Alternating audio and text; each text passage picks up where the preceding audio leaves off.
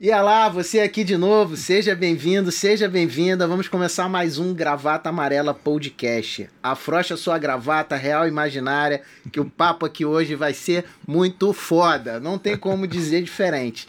Cara, hoje a gente recebe o Túlio Costa.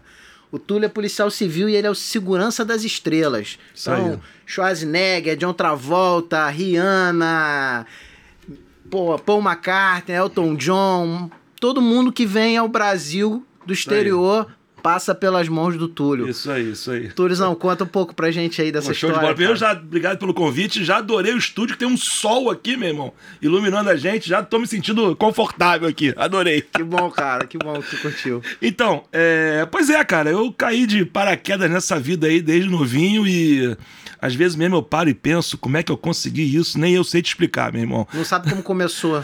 Saber eu sei, mas eu não entendo o porquê, né? Você cavou ou foi naturalmente? Não, então, eu vamos lá, vamos começar do começo, né? Essa história eu já contei, eu adoro repetir, não é chata de repetir.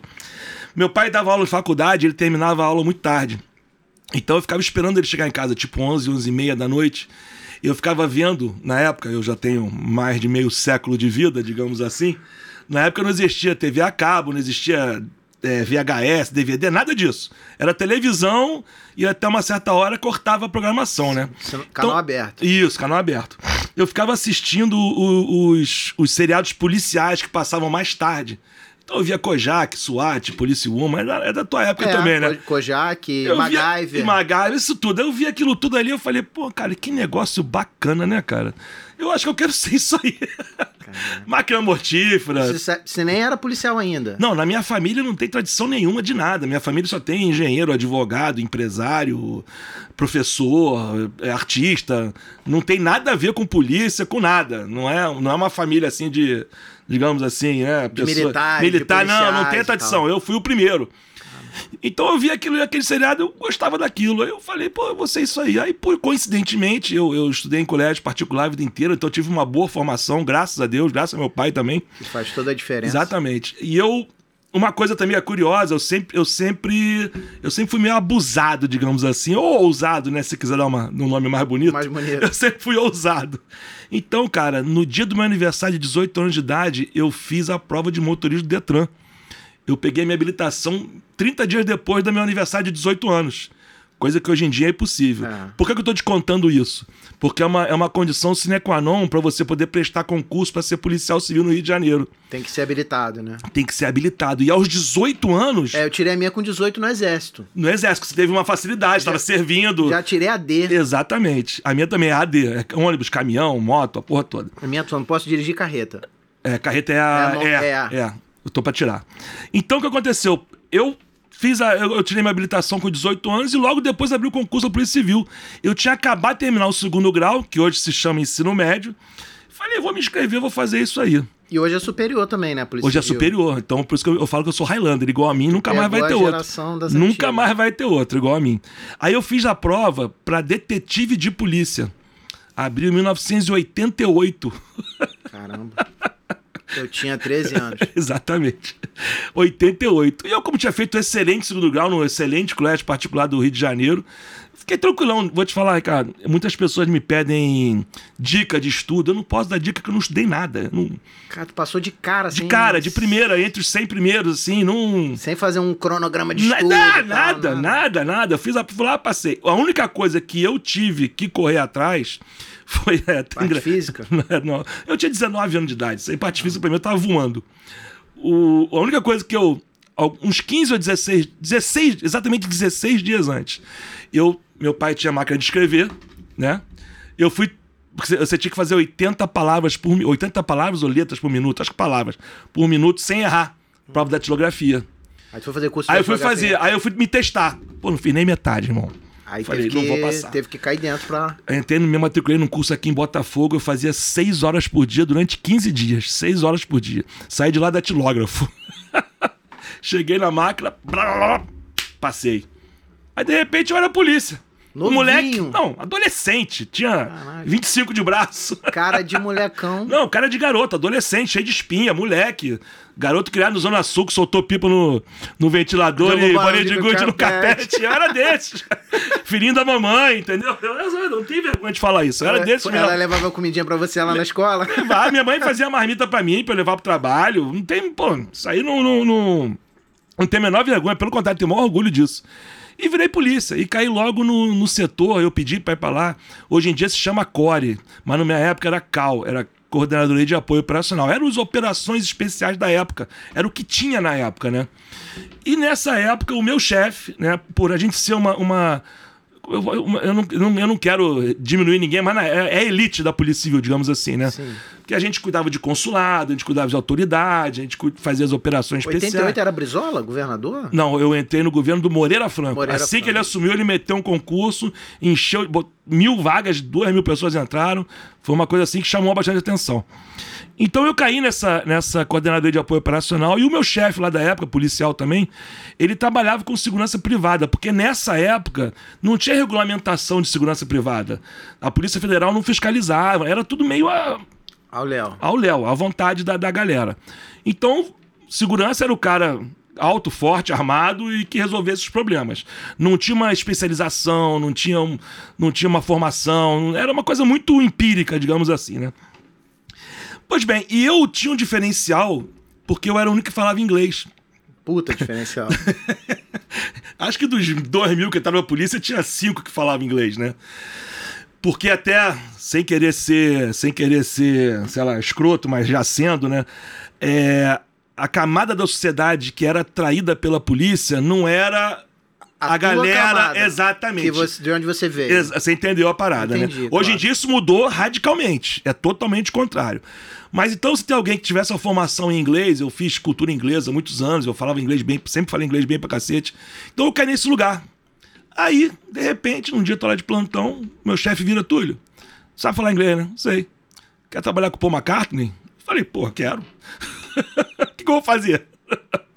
Seguinte, você vai ficar no corredor do hotel dele, que na época era o Hotel Rio Palace, atual Fairmont. Você vai ficar no corredor, no turno da noite, de 8 da noite até 8 da manhã, para impedir que os fãs que se hospedam no hotel invadam o quarto dele. Porque ele estava com a esposa, já é falecida, a Linda McCartney, a filha Stella McCartney e o filho que eu nunca lembro o nome. Se alguém puder se lembrar aí. Lembra aí. Porque tá, eu já falei disso 200 vezes e nunca pesquisei o nome do cara, o filho dele. Enfim, e eu, como sempre, você pode já ter percebido, eu sou um cara muito agitado, falo muito, sou hiperativo, digamos assim, né? É, eu, eu, à noite eu não dormia, coisa que acontece até hoje. Hoje, por exemplo, eu vim de plantão, tô aqui quase que virado, né? E eu não dormia, não descansava, e os outros meus companheiros que estavam no corredor junto comigo. James McCartney. James, é isso aí, James o filho dele é o James. É isso aí, pô, finalmente. Alguém. Depois de tantas vezes, James McCartney, isso aí. Era um molequinho, de ter 7, 8 anos, sei lá. Nossa, é um homem. A hoje, Estela né? já tinha 14, 15, 13, sei lá. Então eu, eu me destaquei naquela, naquela função, que era uma função bem chata. Ficar no corredor parado. Vigia, ficar lá. Ah. Sentinela de alojamento, Exatamente. que eu tirei muito. Mas é. Né? Só que, pô, pra passar o tempo, eu ficava subindo nos corredores, no corredor superior, no abaixo, ficava zanzando. Até e, pra não dormir, e né? consegui né? pegar alguns fãs escondidos no corredor, esperando algum de nós dar mole para invadir o quarto dele, pra entrar no quarto dele. Nem digo nem invadir, mas encher o saco, chateá-lo, é, bater, bater na porta, caramba. Então, e isso, o chefe da segurança dele, o, o estrangeiro, o, o inglês que veio com ele, é, soube disso e gostou muito da minha atitude. Sempre que ele passava, eu, eu trocava um minutinho de ideia com ele. Ah, vai chover, não vai, a praia tá bonita, mas sempre em inglês. A maioria não devia nem falar, então você não conseguia conversar. Exatamente, trocava perguntava de dia que ele era, aquela coisa, aquele papo superficial, rápido, papo de elevador, né, digamos Sim. assim. Então, por, por conta disso, eu me destaquei. Aí, um belo dia, se não me engano, pô, eu ficar aqui uma semana, oito dias, uma coisa assim. Não era muito tempo, não. É, um dia a Estela resolveu passear, andar pela Avenida Atlântica para conhecer a praia. Ela e o irmão James, agora eu sei o nome. Queriam é, passear para conhecer a, a, areia, botar o pé na água, né? Sim. Porque às vezes eles estão a 10 metros da água e não, não consegue. Não consegue, não tem tempo. E, o, e um, alguém da equipe do, do cara não, não apareceu, faltou, não tava passando mal, não sei o que aconteceu. Ele falou, pô, Túlio, vem comigo. Fala inglês. Vem comigo. Então, de um momento para outro, né? Ele. ele eu, eu saí do- da, da função de vigia de corredor, de porta, pra guarda-costas da filha do Paul McCartney, um dos caras historicamente mais importantes aí do planeta, né? Porque não tem quem não, você pode gostar ou não gostar, mas conhecer, É fato. todo mundo conhece. Beatles não tem como, cara. É, porra. Você pode ser o, o fã do pagode número um, o Talvez cara do axé, o sertanejo, mas tu Tal- sabe que é Paul Talvez uma garotada muito nova aí não saiba quem é. Muito, ah, muito sabe nova. sim. Algum guarde- professor no colégio falou sobre isso. Não tem como. É impossível, cara, não conhecer os Beatles. Não tem como. Aí foi isso, cara. E, e como esse é um mundo muito pequeno, muito restrito, né? Muito poucas pessoas trabalham com isso no mundo inteiro. Vamos falar aí, eu conheço cinco ou seis empresas do- no mundo todo que trabalham com isso. E são sempre os mesmos, se revezam, né? A gente já conhece praticamente todo mundo, né? O pessoal aqui do Brasil e lá de fora. Então eu comecei a ser recomendado pros outros, né? E nunca mais parou isso aí. nunca mais parei, cara. Tô até hoje aí. Se não fosse só essa, essa, essa crise aí sanitária, né, digamos assim, eu estaria até hoje. E teve alguma situação assim bizarra assim que aconteceu? Há várias, várias bizarrices. Conta uma pra gente aí, cara. Conta uma história bizarra aí, uma história maneira. Vamos uma ver se ele é uma história diferente, cara. Ah, eu já tive que tirar a calça de artista, né? Eu tava trabalhando no. Bêbado, cara bêbado, Não, não. não, pior que não. Eu tava trabalhando no Hollywood Rock.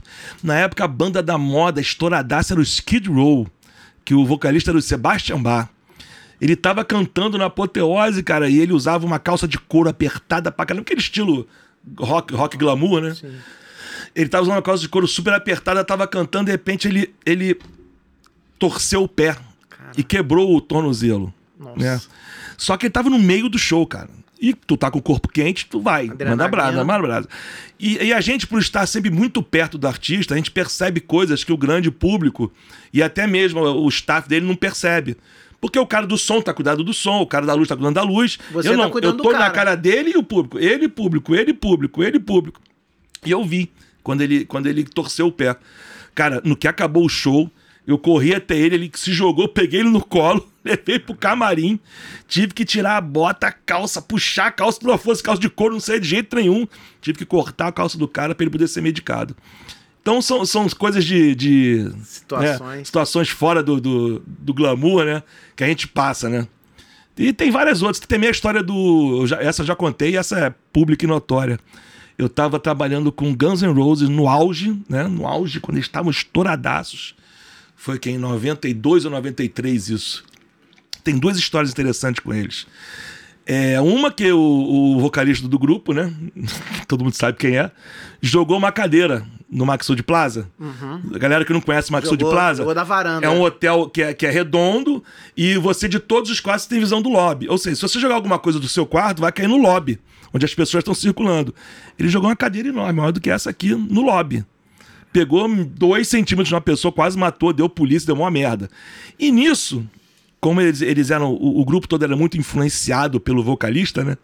O- um dos membros da banda resol- e falou que ia fazer o mesmo. Caralho. Entrou no quarto, eu fui deixá-lo no quarto, ele entrou no quarto e saiu com a cadeira. Eu falei: não, não, não, não, não, não, pode voltar, não vai fazer isso não. Bota essa porra de volta aí. Desse jeito. E o cara, porra, obedeceu, mano. tu já era desse tamanho aí? Não, não era não, cara, era bem menor, mas, cara. Desse tamanho eu obedeço na Tudo, hora, meu tudo irmão. é atitude, né, cara? Eu conheço, eu conheço excelentes profissionais da área de segurança que são pequenos, são caras de 1,75m, que não são marombeiros, não são lutadores, são, mas tem mente, É, né? não, não. Entendeu? E, e é uma coisa também que as pessoas costumam confundir muito, né? Comando de voz, aprendi isso no Cara, exército, você, né? você tem um- 80% é planejamento e, e vocação e inteligência e 20% é a parte física. É porque a força é a última instância, né? Óbvio que é bom você saber luta, andar armado, né, ter, pô, ser grande, é legal, não é ruim.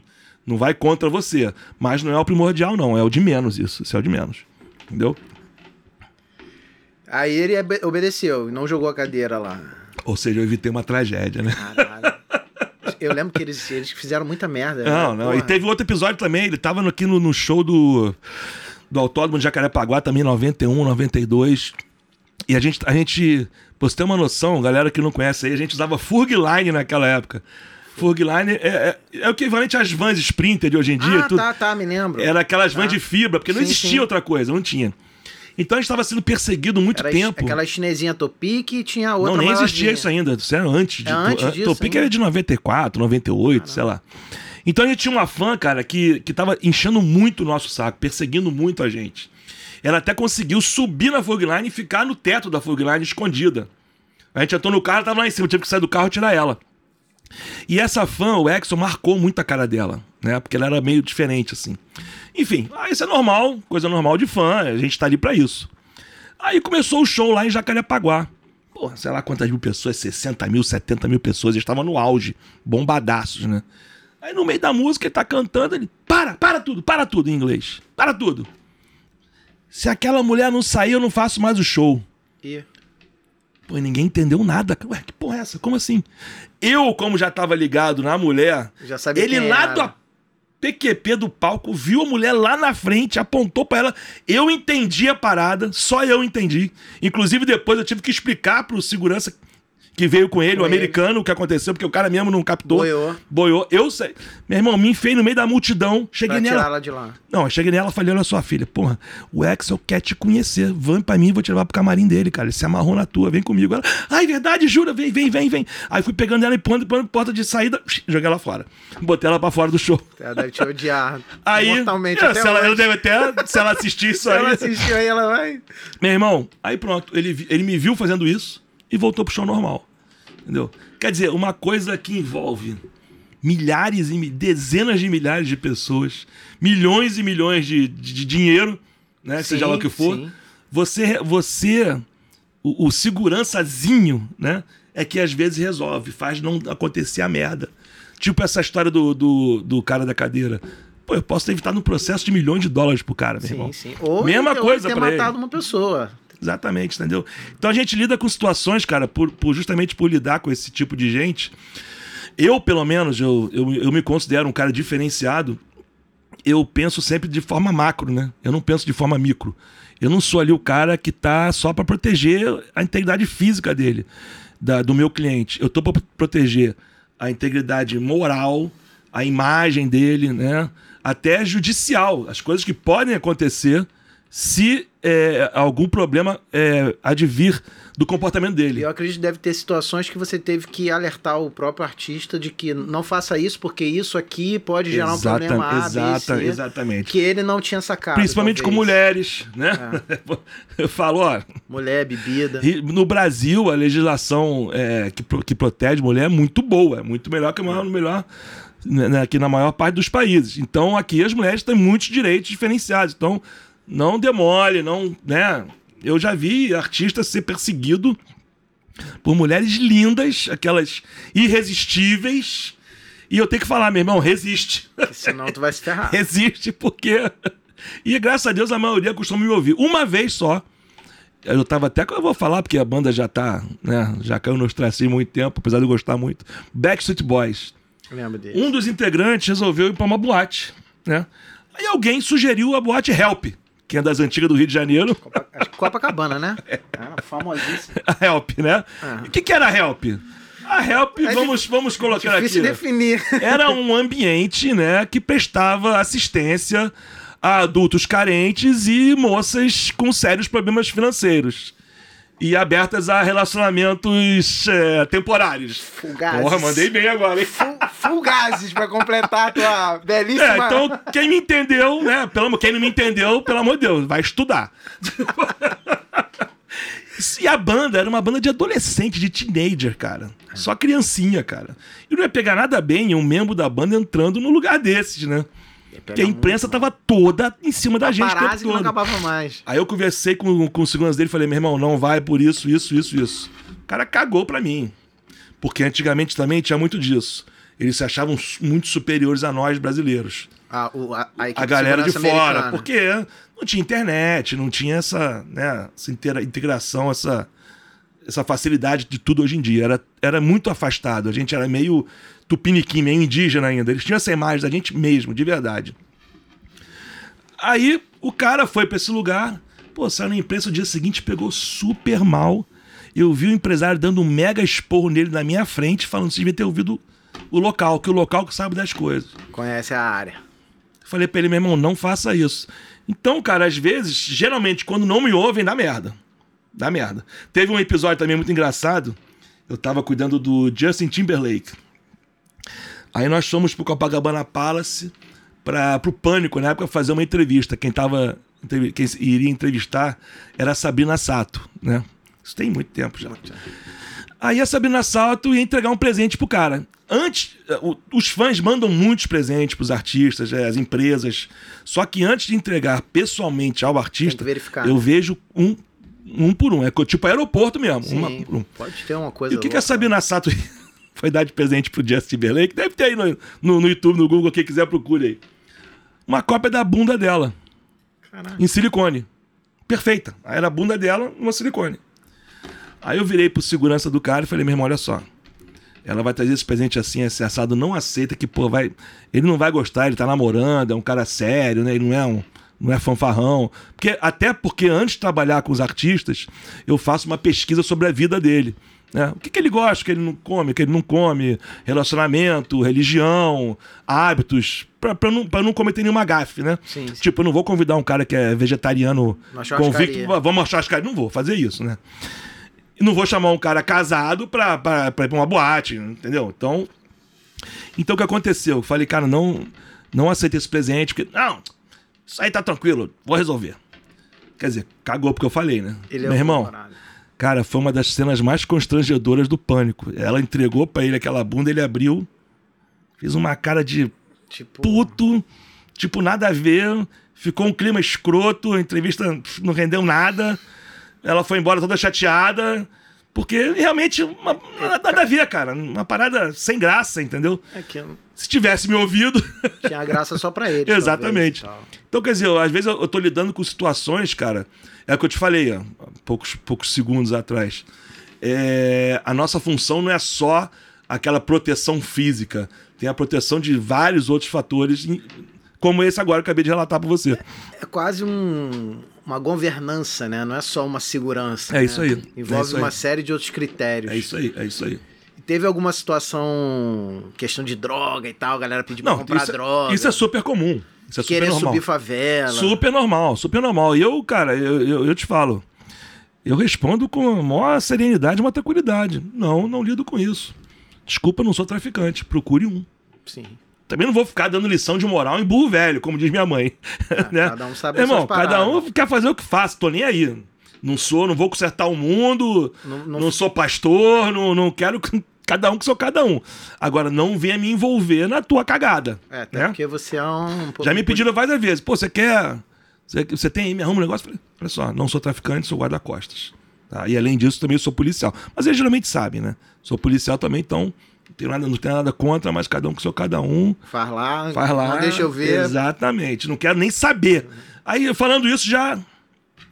já. Mas também aquela outra coisa, Ricardo, eu tenho na minha cabeça também.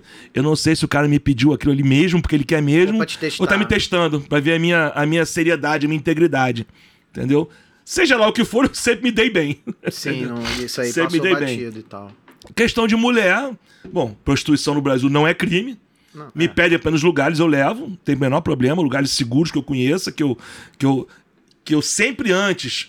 Como, é que, como é que se Isso forma? Isso que deve ser muito complicado, né? Que quando o cara pede para sair para algum lugar assim, uma situação então, dessa. o que acontece? Manter a segurança em locais assim, né? Não, não é muito difícil, por quê?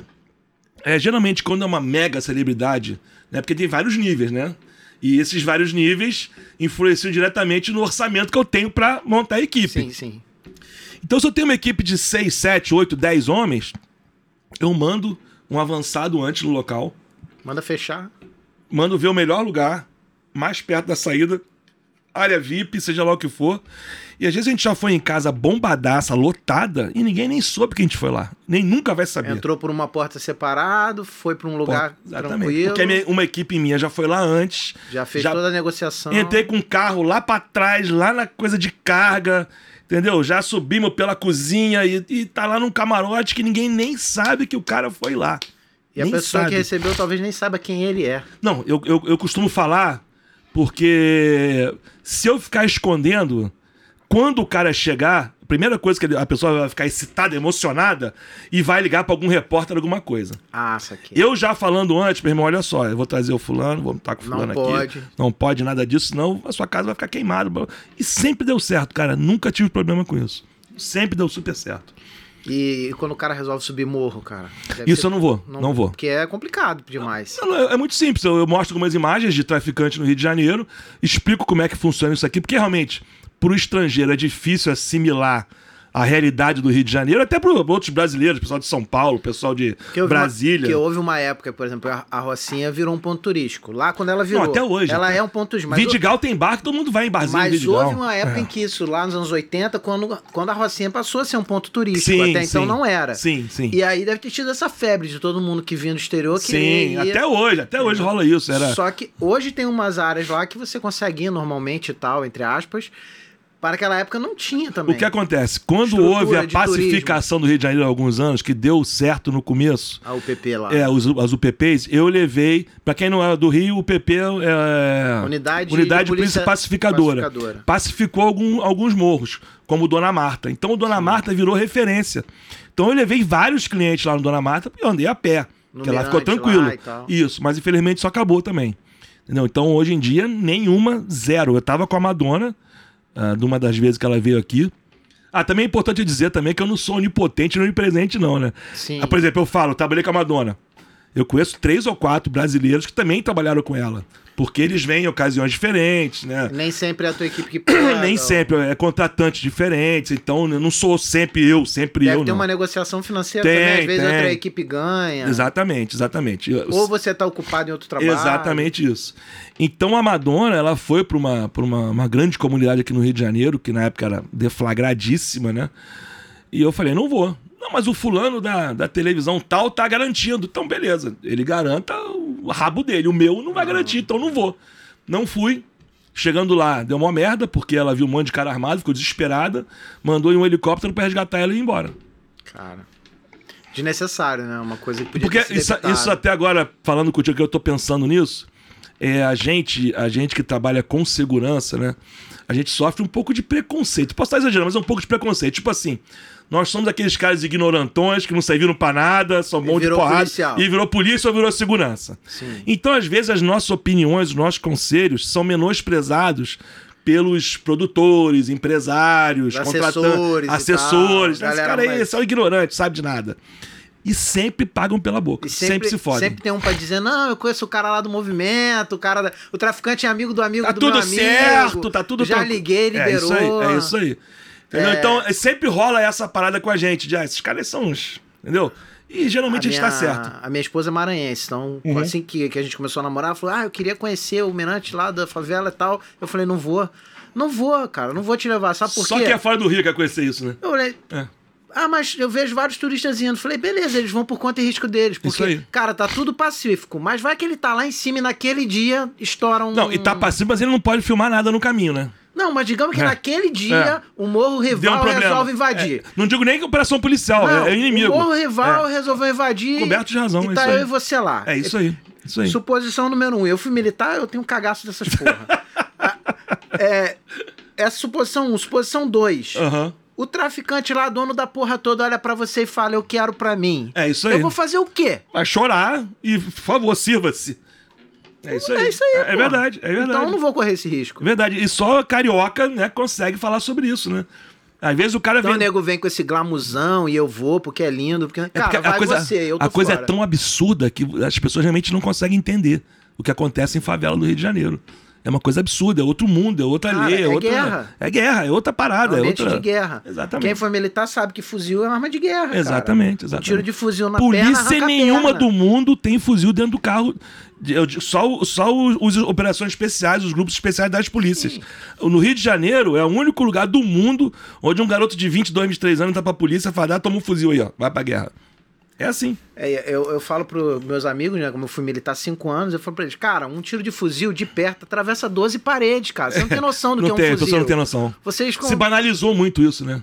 Então, não foi feito é. para isso. É, mas verdade. beleza, você esse assunto, senão a gente vai ficar aqui falando dessa Não, mas a gente toda. fala todos os assuntos, eu tenho vários assuntos para falar. Eu vi uma história que eu acho muito, muito bacana tua, -huh. de que tu entrou de penetra num show, tu não era o segurança. Porra, essa foi foda, é, cara, essa foi do caralho, meu irmão aí. Eu tenho o maior orgulho e maior vergonha disso, cara, ao mesmo tempo.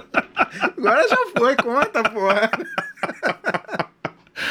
Porra, irmão, YouTube, Bonovox. A minha geração, né? Sunday Bloody Sunday, né? Pô, mesmo, não tem como não gostar. É impossível não Na gostar. minha época era música de matinê, né? Que eu sou da época da matinê. Que a Aham. galera jovem nem sabe o que é Ah, matinê. porra. É porque hoje, moleque de 14 Já vai tá na pra- night Vai bebendo pra e night até 5 da manhã. É na minha aí. época a gente só podia ir na matinê, É meia-noite acabava e tinha que ir pra casa. É, exatamente. E o juizado de menor entrava no E baile. se não fosse pra casa, eu tava na porrada. Isso. Não, e o na minha cidade, eu sou de Magé, eu cresci Aham. em Magé. Trabalhei lá na minha 5DP. Então, o tênis clube de Magé, a... o juizado de menor quase Dava todo dura sábado lá. dava dura. É, isso aí. Entrava, acendia a luz É e procurava. E eu, fui- eu, sou- eu tenho 1,64m. Pequenininho, o cara ia direto em mim, cara. Eu olhava e falava, você não tem... Tinha que ter 14 anos pra entrar. Você não tem 14 anos. Eu tirei identidade com 14 anos... Pra poder. Porque ninguém acreditava que eu tinha 14, tinha cara de 10. O cara vinha. Então, hoje é outra, então É, pode crer. Eu não sei se melhorou ou piorou. Eu, é diferente da nossa E, época, né? e aí cara? a gente ouvia Bonovox nessa época aí. Então, aí eu, eu, eu era muito fã do YouTube, só até hoje, né? Pô, Não tem como não gostar de YouTube, né? Aí eu tava em São Paulo em um outro trabalho, o trabalho tinha acabado, né? Tinha, ia ficar mais uns dois, três dias lá. Aí eu falei, ia ter o show do YouTube lá no, no estádio, lá no, acho que era no Morumbi. Aí eu falei, porra, meu irmão, YouTube, né, cara? Pô, o ingresso tava caro pra cacete. Imagino. Porra, sei lá, 500, 600, 700, Cara 800 reais. disputado, né? Devia Caro estar pra disputado. cacete. Eu não conhecia ninguém da produção lá, não tinha como nada. Eu falei, ah, meu irmão, quer saber? Meti uma roupa preta. Eu sou de preto, né? Calça preta, botei lanterna, botei rádio, que eu tenho rádio de comunicação aqui no cinto. Pô, botei fone de ouvido. Me fantasiei. Fantasiado de segurança. Me fantasiei de mim mesmo. e falei, porra, vou meter uma de gringo. Cheguei, eu já, eu, eu já eu conheço tudo, eu conheço, cara, eu conheço todos os hotéis de São Paulo, todos os estádios, todos os locais de show, todos do Rio de Janeiro. Não tô sendo arrogante, não, é verdade. Porque eu tenho muito tempo nisso. E você Eu conheço o- todos, eu sei tudo. modus operandi Sei também. todos os esquemas pra entrar por trás, pela frente, sei tudo, a porra toda. Aí eu cheguei no portão lá, por onde entram os seguranças, falei em inglês. Dá licença, eu preciso passar, tô indo trabalhar. Aí o segurançazinho lá, coitado da, da porta, não- tá, beleza, Olhou. beleza. Eu sou grande, tenho cara de gringo mesmo. Aí passei batido. Aí, meu irmão, aí, aí, tem o- aí eu entrei na área lá de, de acesso dos artistas, aquela coisa toda. E, e, e da área do, do backstage, que a gente chama pro público, tem mais um botãozinho, eu pff, entrei. Aí eu falei, pô, meu irmão, vamos vou que vou ficar ali no palco, né? Porque o palco geralmente tem o, tem o palco, tem uma área só para seguranças, pessoal que tá filmando e o público, né? Tem um isolamento ali. né? Exatamente. Eu fiquei ali. Fiquei ali, vou, vou ver daqui de boa o show. Só que a equipe de segurança na época que foi escolhida, cara, é, não tinha ninguém que falasse inglês. Porque geralmente tem um supervisor de palco, uma pessoa de palco que está em contato com o estrangeiro para atender tudo que ele precisar. Só que, cara, a comunicação no, no meio de um show barulhento, coisas rápidas não acontecem. Sim. O inglês tem que ser muito bom, não pode ser um inglês mais ou menos. O cara tem que falar, tem que entender, fazer e resolver. Com barulho, com zoada, com Com a porra toda. informação truncada. Exatamente. Aí quer dizer, colocaram um supervisor lá de palco que não falava inglês. Meu irmão, e o supervisor de palco do YouTube, que também era o segurança do YouTube particular lá, eu ficava com ele. Cara, ficou meio que desesperado, porque não- ele não se comunicava com ninguém, ninguém fazia o que ele pedia. Tipo, segurança olhando o show, deixando o nego tacar as coisas. Então, você tem que você tem que se adequar o- a tua equipe de segurança aos pedidos do, do artista, né? Pô, ele não conseguia se comunicar, começou a ficar desesperado e veio falar comigo, porque eu tinha cara de gringo. Aí, pá, papum, papum. Ele, cara, me ajuda aqui. Aí, cara, eu sei que de repente. Trabalhando. Eu tava trabalhando, eu era o, o supervisor de palco geral, eu dava ordem nos seguranças, dava expor pra lá, pra cá, ajudava, não sei o quê. Teve um momento que o Bonovox levou a menina pro palco, dançou com ela agarradinho um tempo. Isso aí tá no YouTube, quem quiser pode procurar. Quem colocou essa menina no palco fui eu. Tu que levantou ela pro palco. Porque eu vi quando o Bonovox apontou pra ela e falou, "Boys, ela pa-" ele falou comigo, "Ma- sobe ela. Então eu que peguei ela e botei ela pra cima. tá no YouTube quem quiser pode procurar, vai ver minha, minha mão, meu braço branco lá. E quando ela desceu do palco, eu que puxei ela e fiz ela assinar um termo de, de responsabilidade pela imagem, de sessão de imagem, Sim, aquela coisa sim. toda. Então, quer dizer, eu fui pra assistir o show, né? Invadindo, no- no- invadindo de uma maneira pacífica, claro. Acabou E trabalhando. acabei trabalhando pra cacete e não ganhei um real. Mas tudo bem, tô com a história contando aqui. Mas assistiu o show que tu E, queria também. e- e vai, vai tá, no- tá na minha bagagem de vida pra sempre. E, quer dizer, Teve alguma situação arriscada que já aconteceu com artistas? Ah, várias, tipo- cara. Uma das piores foi quando eu tava chegando no, no Hotel Meridian, em Copacabana, com, de novo, com Backstreet Boys. Quando eles estavam no auge, né? O Gugu Liberato, na época, inventou de fazer um ônibus é, chegando no hotel com, com fãs. Porque, um ônibus todo aberto, porque os fãs pudessem ver o grupo. Meu irmão, nós chegamos ali na Praia de Copacabana, perto do Meridian. É, tinha 60 mil pessoas na, à nossa volta, a gente não conseguia mover o ônibus. E não tinha nenhum esquema de segurança, não tinha reforço Pública, de PM, não, nada, nada, nada, Só nada. privada. Era eu, meu outro amigo Camilo, Camilo, abraço. Só nós dois, três PMs que estavam por acaso lá, num patrulhamento normal lá. E os seguranças do estrangeiros do, do Backstreet Boys se borrando de medo, com mais medo que qualquer outra coisa. Entendeu? Isso tá no documentário deles aí, quem quiser assistir também. Tá na- Eles falando sobre isso, um documentário deles sobre essa passagem pelo Rio. Eles devem ter ficado apavorados. Irmão, né? foi, foi operação de guerra. Eu tive que sair do ônibus e literalmente sair empurrando todo mundo. Todo mundo abrindo o caminho do ônibus. O ônibus fez a volta. Paramos na entrada da cozinha. Abri um corredor na base da bolacha mesmo. E saímos correndo entramos. Tá no documentário deles isso aí. Eles, foi marcante pra caramba. Porque, porque também sempre me perguntam isso, né? O, o público mais passional no mundo são os argentinos e os brasileiros. E o brasileiro acho que é um pouquinho pior que a Argentina ainda. Então aqui a galera é muito passional, quer muito chegar perto do cara, quer muito Quer tocar abraçar, no quer cara, pegar na quer roupa. muito, muito. Isso, isso é muito bacana, mas é muito perigoso também, né? Porque o fã, sem querer, às vezes, pode acabar se machucando e machucando o artista, sem querer, Sim. sem querer. Na, na ânsia de tocar, de abraçar e Eu tal. tava com o Queen, com o vocalista do Queen. Eu me lembro do Ah. show do Menudo. Minha irmã era fã do Menudo, sei lá, quantos anos Eu atrás. trabalho com o Rick Martin 15 anos. E meu pai foi levar a minha irmã e a. E Maracanã, amiga- né? É, no Maracanã. No 80 Maracanãzinho. e pouco isso, é. Meu, meu pai foi levar a minha irmã e uma amiguinha da minha irmã. Muito puto, porque não queria ir, mas Claro, foi. É.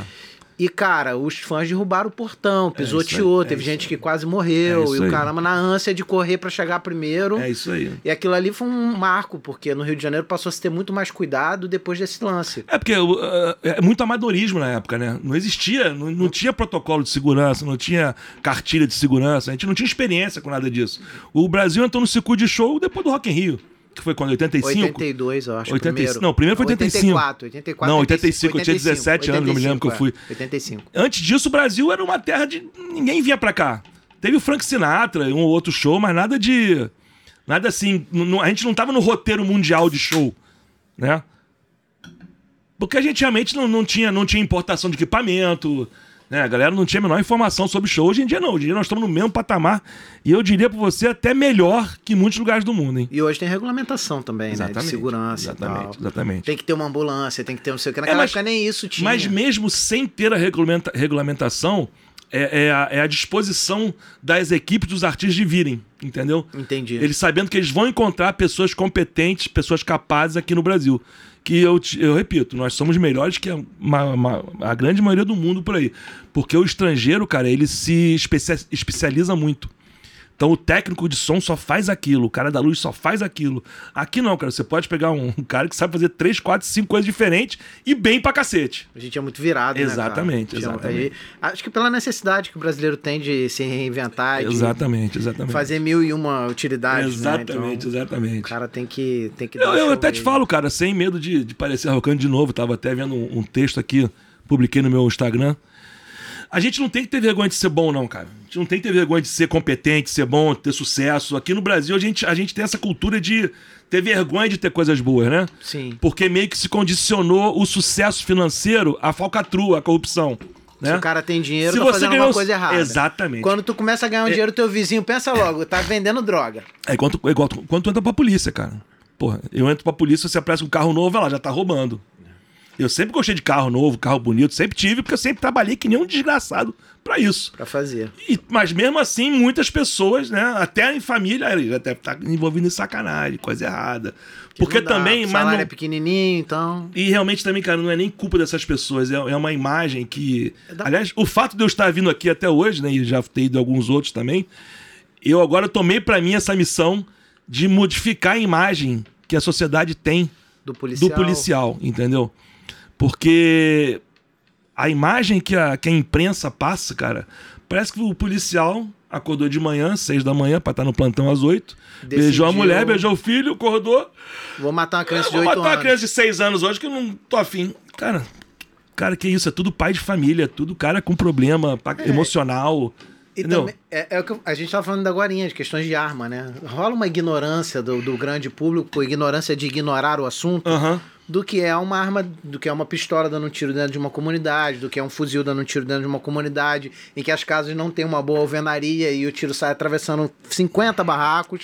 E a culpa é Entendeu? sempre da polícia que invadiu, né? Dos tra- traficantes que estão lá desde sempre, não, né? E- É engraçado então, isso. tem, tem várias mazelas Mas aí eu- eu- uma, coisa que, que tem a ver com esse assunto, que eu, eu canso de falar também, cara, é impressionante como a gente, quando era criança, pra você buscar o conhecimento, dava um trabalho do cacete. A Barça Britânica. Você. Ou teu pai tinha dinheiro pra comprar aquela puta biblioteca que te Você ia vendeu. Ou ia você vai pra biblioteca biblioteca. pública. né? E pouquíssimas. Irmão, hoje em dia, com quatro cliques, Você acha tudo.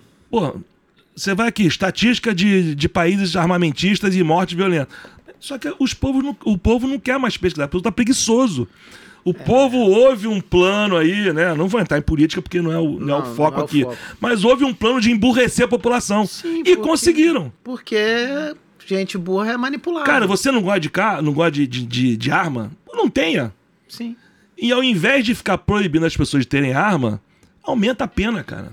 Sim. E, e proibir não impede ninguém de ter. Exatamente. É. E o cara, quando quer matar, mata com uma caneta bique no pescoço, Faca de uma cozinha. faca de cozinha, tá, pedra, paralelepípedo, tudo. Faquinha de serra, pô. O cara, Então, você, você que conhece bem o Nordeste lá, nego de peixeira passa o o bom. cara assalta no ônibus de facão, cara. É isso aí. No Nordeste. É isso aí. E mata a máquina se tivesse com revólver. E é pior, cara. É pior você tomar uma facada, uma, uma faca enferrujada do que um tiro, cara. É mesmo, é mesmo. Entendeu? Se não morrer do- da, da, da, da ferida, morre da, da infecção depois. Mas Complicado. Mas vamos pular vamos, esse vamos assunto. desse o assunto. foco é outro. O vamos foco sair é outro. assunto. É, tem algum cara, o cara mais gente boa dessa galera? Porque deve ter uns caras que são babaca pra caramba. O cara que mantém você ali, Sim, sim, porque sim, você. Ele bota um muro. Aham. E deve ter cara gente boa. Então, como é, como é que funciona isso, cara? Eu sou extremamente necessário. Eles precisam de mim pra quê? Pra se deslocar, pra ter um carro, porque eu organizo o esquema de carro, eu organizo a entrada e a saída dos lugares, né? Eu com a minha equipe, a gente organiza tudo. Então nós somos necessários, né? Então a maioria, a maioria deles sabe disso e procura te tratar, se não bem pra cacete, Pelo menos normal, com educação. Com educação, né? Você logo vê, eu, por exemplo, eu sou um cara muito amistoso, eu gosto de fazer amizade, eu gosto de conversar, mas se você não, não, não, não provocar isso, eu vou ficar calado É, do você- teu lado 15 horas. Você espera que a iniciativa venha do outro lado. Exatamente. Eu já fiquei 15 horas sem abrir a boca. Né? Dentro, de um, dentro de, um, de um ambiente com um artista. Mas já passei o dia inteiro rindo, conversando, bebendo cerveja com outro, dentro do hotel. Entendeu? Então isso varia muito. Tem alguns realmente que eu, que eu desenvolvi um carinho maior. Por exemplo, Mike Tyson, que era um dos meus ídolos da, da adolescência, conheci o cara, o cara é sensacional, fantástico, engraçado, bem-humorado. Hugh Jackman, porra, o cara podia ser meu parente, o cara é maneiríssimo, muito legal. Jason Momoa, o Aquaman, porra, sensacional. Entendeu? Então eu sempre dei muita sorte na minha vida, que eu sempre é, lidei com pessoas bacanas. Claro, tem um ou outro que, que a gente vai deixar pra lá, que eu não, vou não, falar o nome, mas é normal, é falar, normal. mas deve ter o cara Tem, que- tem, tem, tem, tem, tem. Mas é mesmo assim, com você, ele não te trata mal, ele só Te ignora. te ignora. É profissional, digamos assim. Porque também isso é uma coisa também de nós brasileiros, né? Eu demorei um, eu demorei um tempo a. a- É, o, o estrangeiro ele não é tão caloroso e amigável como o brasileiro. Exatamente. Esse negócio de abraçar, beijar, isso é coisa nossa. Eu trabalhei com três ingleses durante uns 5, 6 anos. Aham. Eu não fiz amizade com os caras. Eu Não. trabalhava na mesma sala, sem divisória, sem nada, mesa uma do lado da outra. E o máximo que eu sei é o nome dos três e o nome aí. de um filho ou outro que aparecia lá de vez em quando. Isso é cultural. É, eles são muito fechados, entendeu? Então, às vezes, no começo, eu interpretava como, pô, cara.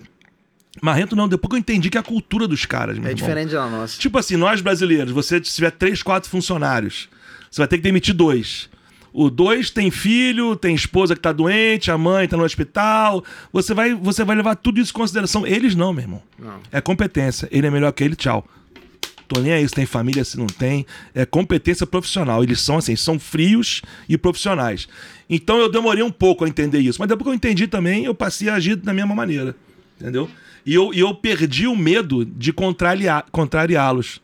Porque eu percebi também que às vezes eles estão te testando, te provocando, pra ver qual vai ser a sua reação, se você é um bom profissional ou não. Ah, é, se você se irritar, você não é um bom profissional. Exatamente. Você tem que ser Exa- frio nesse exata- sentido. Exatamente. Porque na hora que o couro estiver comendo, se você não tiver frieza, você. Não, e até, e até na questão de, de você. Você tá com o artista, cara.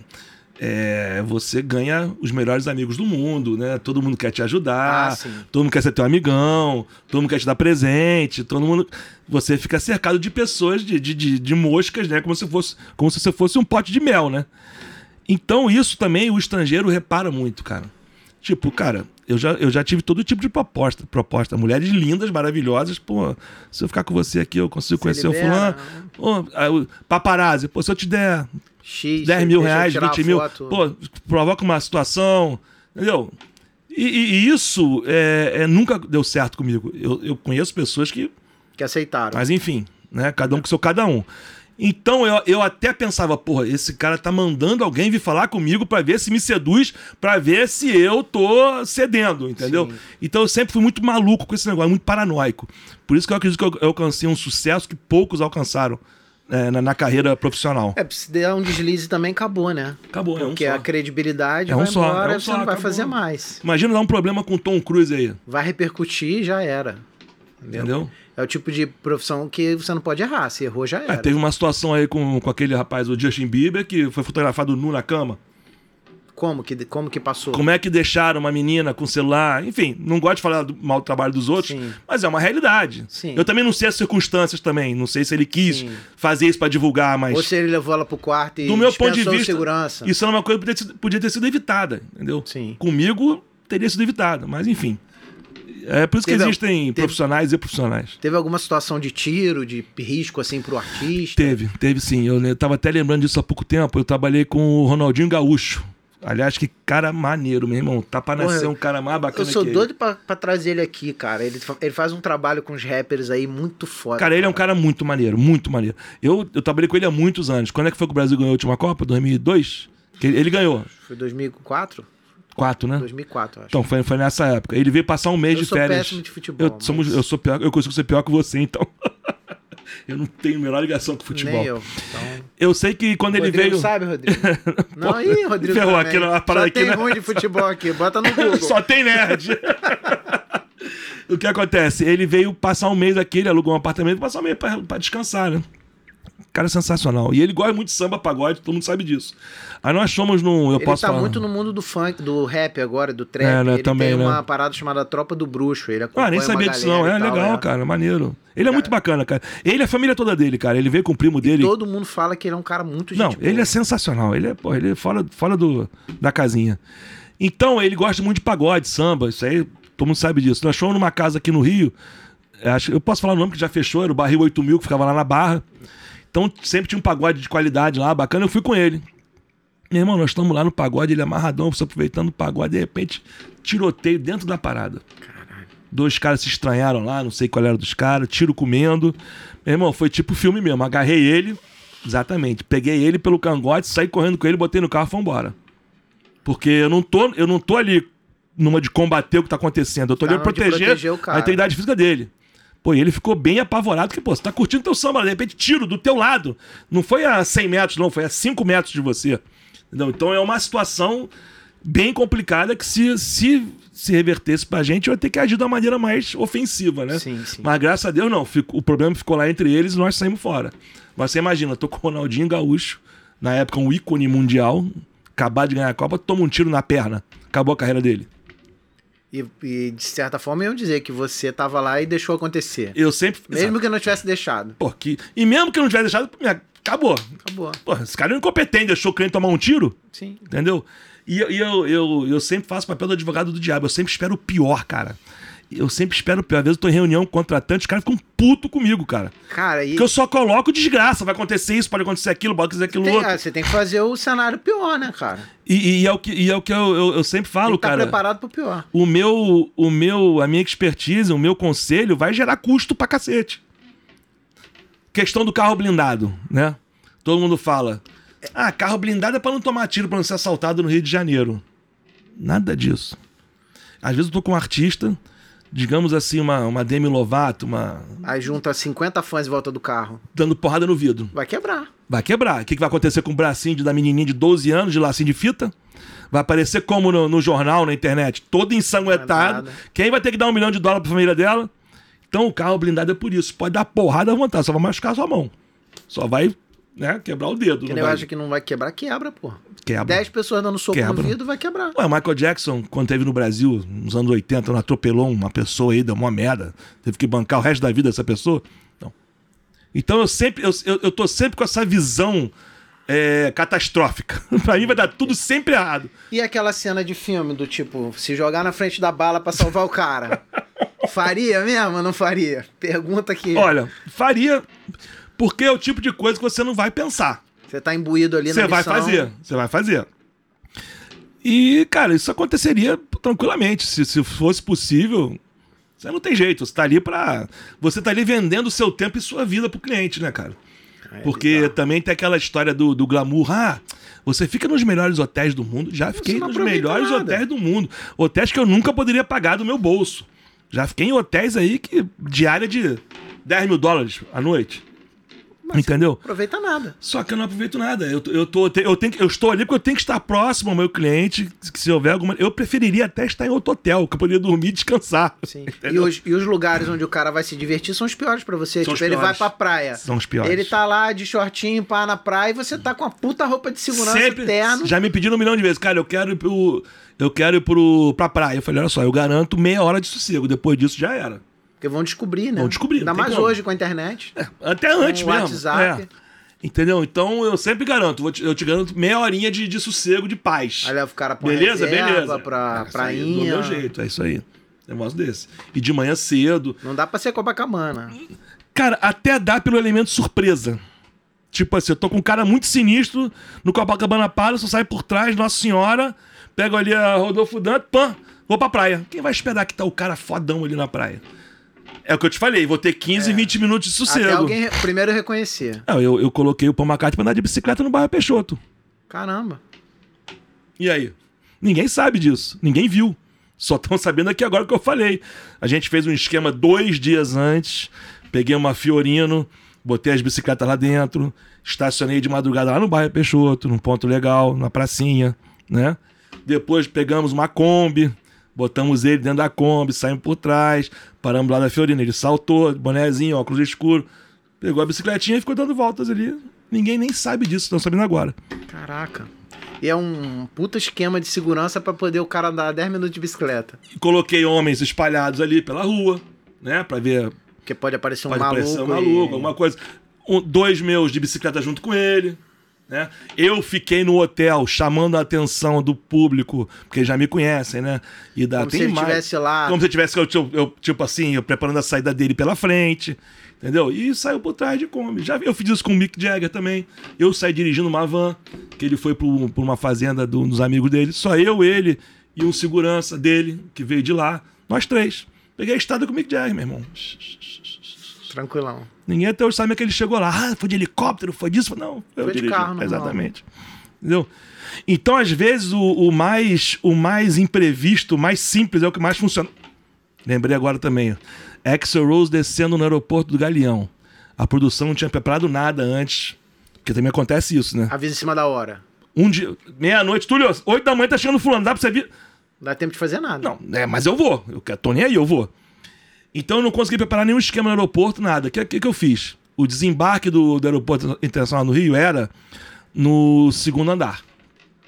Não, minto, no primeiro andar. E o embarque no segundo, né?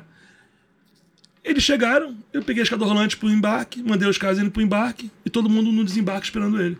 Ah. Entramos no carro e fomos embora. Ninguém nem viu. E nem viu. Uma coisa assim, E a galera lá esperando ele sair no É. portão de desembarque. Lotado o portão de desembarque a saída. Eu só consegui pedir pra galera lá do aeroporto pra eu conseguir acessar a escada rolante interna, né, do aeroporto pra poder sair direto no desembarque. Então é uma solução. Isso acontece muito também. Às vezes eu tenho reuniões, um mês, né? con- Conference call, que eu odeio isso.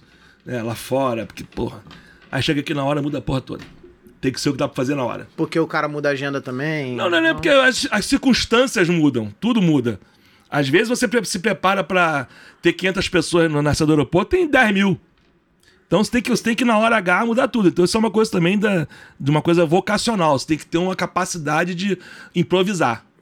Como bom brasileiro, eu faço isso bem pra cacete, né? Teve alguma situação que deu merda, que deu errado? Vocês, quase, uma vez quase deu merda. tudo certinho e na hora deu ruim. E o artista ficou bolado, qualquer coisa assim. Não, cara, isso não. Já aconteceu de quase dar merda. Até nesse episódio, voltando da fazenda onde o Mick Jagger tava, a gente veio pela estrada, né? Ele veio no carro, era, era ele, numa Mercedes, com motorista.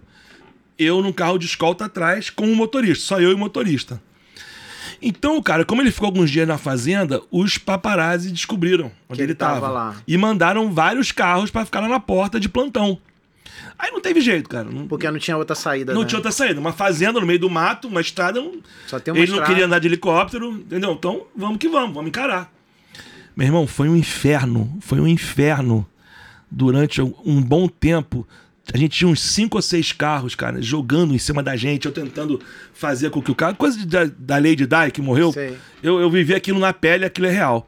E, e, pode causar um acidente sério, né? Como foi o caso dela. Mas aí que tá o tirocínio e um pouco de loucura também, né? Porque quem tá nessa profissão que eu tô não pode ser normal, não. Se o cara for normal, não, não, não, não vinga. Vai, não vira. Eu passei por um caminhão de carga gigantesco, né? No carro de escolta puxei carteira. Meu irmão, encosta essa porra aí, polícia. O cara encostou. Mandou o cara fechar a pista? Mandei o cara fechar a pista. Fiquei uns 20 minutos segurando a, est a estrada, nego, buzinando, me xingando, porque aí juntou uma galera, né? sim, sim. trânsito normal, e nisso ele foi embora. Engarrafou o trânsito. Engarrafei o trânsito e ele foi embora. Beleza. Depois tu. Aí eu contato com o motorista, de boa. Solta. Aí liberei e vambora. Meu irmão, quando eu chego no pedágio, tinha uma operação da Polícia Federal, da Rodoviária Federal. Querendo saber quem que fechou a porra da pista. Se tu, se tu não fosse polícia, também tava fudido. Não, não é nem o fato de ser polícia, não, cara. O nego achou que fosse assalto, foi algum roubo uma, de carga, uma coisa sinistra, né? Ninguém nunca imaginar que era um segurança do Mick Jagger fechando, fechando o trânsito para evitar uma tragédia. Entendeu? Mas tu teve que parar lá e dar uma explicada na situação, né? Olha como é que Deus é bom para mim. Obrigado, Senhor. Eu parei lá. Porra, aí o chefe da operação. Porra, Túlio! Ah, caralho! Tinha que ser... Não, ele me conheceu, tinha que ser você. O cara trabalhou comigo em 1989 na polícia. Porque senão passado isso aí, por Federal. Senão isso aí virava um monte de ofício pra lá, ofício pra cá, treta pra lá e treta não, ia, pra cá. Porra, ia ser uma. Mas mesmo eu não estou, eu não estou falando nada de errado, porque era um excludente de ilicitude, Sim. eu causei um mal pequeno para evitar um mal maior, é, agilizou. O cara, é, é, aquela coisa também, né? Graças a Deus eu tenho uma, uma reputação que me precede, né? Eu nunca tive envolvido nada de errado, nunca, ninguém pode falar nada não de. Tem processo. Podem não nada. gostar de mim. Isso aí tem um montão. Aí, Agora, falar que você tá envolvido em sacanagem, isso aí não existe. Então, quando a pessoa me vê, já sabe que, pô, ou é algum grande artista, alguma coisa bacana, não é, não, não é, é baixaria, não é treta, exatamente. Entendeu? Então, pô, essa é história que eu. Isso tem tanto tempo, mas foi tão Caralho, legal isso. cena de filme, né? Tu fechar foi, foi, a estrada e. Foi, caramba. foi, foi do caralho. Foi muito maneiro, cara. Muito maneiro. Minha, minha vida é muito doida, cara. Não dá pra.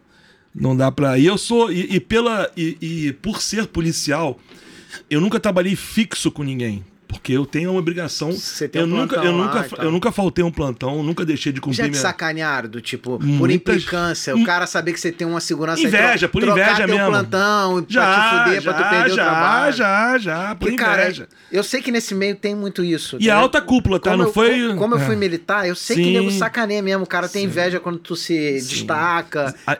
E, e coisa da alta cara, cúpula. O cara superior é. teu, ele tem raiva de você porque Sim. ele não consegue fazer as coisas que você fez. É, até porque você tá ganhando dinheiro bem Eu caralho. tive um, um tenente que me perseguiu porque eu fazia faculdade. Ele, fala, ele falou, um dia eu virei pra ele, já não aguentava mais, eu falei, cara, por que, que você implica comigo, bicho? Aí ele falou, porque, porque você é muito metido, você acha que faz, pode fazer faculdade e eu não posso. É. Aí o cara tinha implicância comigo porque ele não fazia uma faculdade e eu tava fazendo. Eu já trabalhei no lugar, cara, que eu sempre tive uns carros bonitos, né? Porque além da segurança pessoal, eu forneço os carros que eu alugo. Eu alugo pro, pros artistas. Então eu sempre tive os carros, né, fora do padrão, né? Cara, e o carro é meu, é, é dinheiro honesto, dinheiro meu. Graças a Deus eu também tenho um lastro familiar bem bacana, tem como justificar tudo. Tá declarado imposto de renda, tudo bonitinho. Não, porque tá no nome da empresa, então tá da empresa. Então o que acontece? Eu estacionava no meu trabalho. Aí vinha meu chefe, pô, não parece carro. Cara, por quê, meu irmão? É meu carro, cara. Tem, não. Porra. Por quê? Abre uma investigação aí e me investiga, porra. Então isso criou.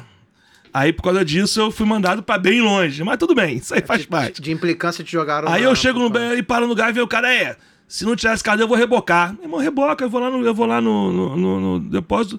Eu venho amanhã, eu venho com outro mais bonito ainda e vou no depósito e, e tiro. Foda-se, manda um funcionário meu no depósito. Então você falou uma coisa muito certa. Tem muita inveja, gente que não produz nada. Geralmente quem te critica é quem nunca construiu nada, aquela Não, crítica cara- construtiva, né? O cara não tem história, né? Aí o cara, aí o cara fala: Meu irmão, ô, Ricardo, eu já cansei de estar dormindo no Copacabana Palace, na suíte, de 10 mil dólares por dia, comendo lagosta, caviar, num dia, e no dia seguinte dormindo num colchonete no, no, no chão de um plantão, junto com rato, é, barata e mosca, num plantão da da delegacia de queimados, 55 DP. Cansei de fazer isso. Hoje mesmo, antes de vir pra cá, eu tava de plantão ontem. Tirei um, uma sonequinha de uma hora e meia num colchonete horroroso, numa cama que anda esperando, eu nem caibo na cama, e tô aí feliz da minha vida. Então, esse tipo de coisa, cara, muita gente não entende. Pô, como é que esse cara pode, cara? O cara tá num carrão desse, mas tá dormindo num, num lugar nojento. de- é Então, a, a- a mente É. das pessoas dá uma bugada. Não, é buga, porque. Mas isso, isso é- é uma característica minha, que eu fui criado pela minha mãe e pelo meu pai pra ser o mais simples possível. Tenho frescura com nada Você consegue trafegar em todos de os ambientes. boaça, de boaça. Eu falo com cracudo desdentado do mesmo jeito que eu falo com, o com o CEO da Warner Music, da, da Paramount, do que for. Falo do mesmo jeito. E com eu- a mesma educação, o mesmo respeito. E te- teve. Sempre tu foi ligado a artistas, né? No mundo político, tu, tu também fez segurança? Olha, no mundo político especificamente, não. Eu já fiz de, de alguns VIPs, muitos árabes, já trabalhei com muitos árabes, já trabalhei com muitos empresários americanos Então não é só música também, empresário. A música, a música é o que te dá visibilidade. Porque mal ou bem, cara, você tá trabalhando, o seu trabalho está sendo julgado, observado, testado por milhões e milhões de pessoas. Se eu faço uma merda em cima de um palco, cara, vai É. sair no mundo todo.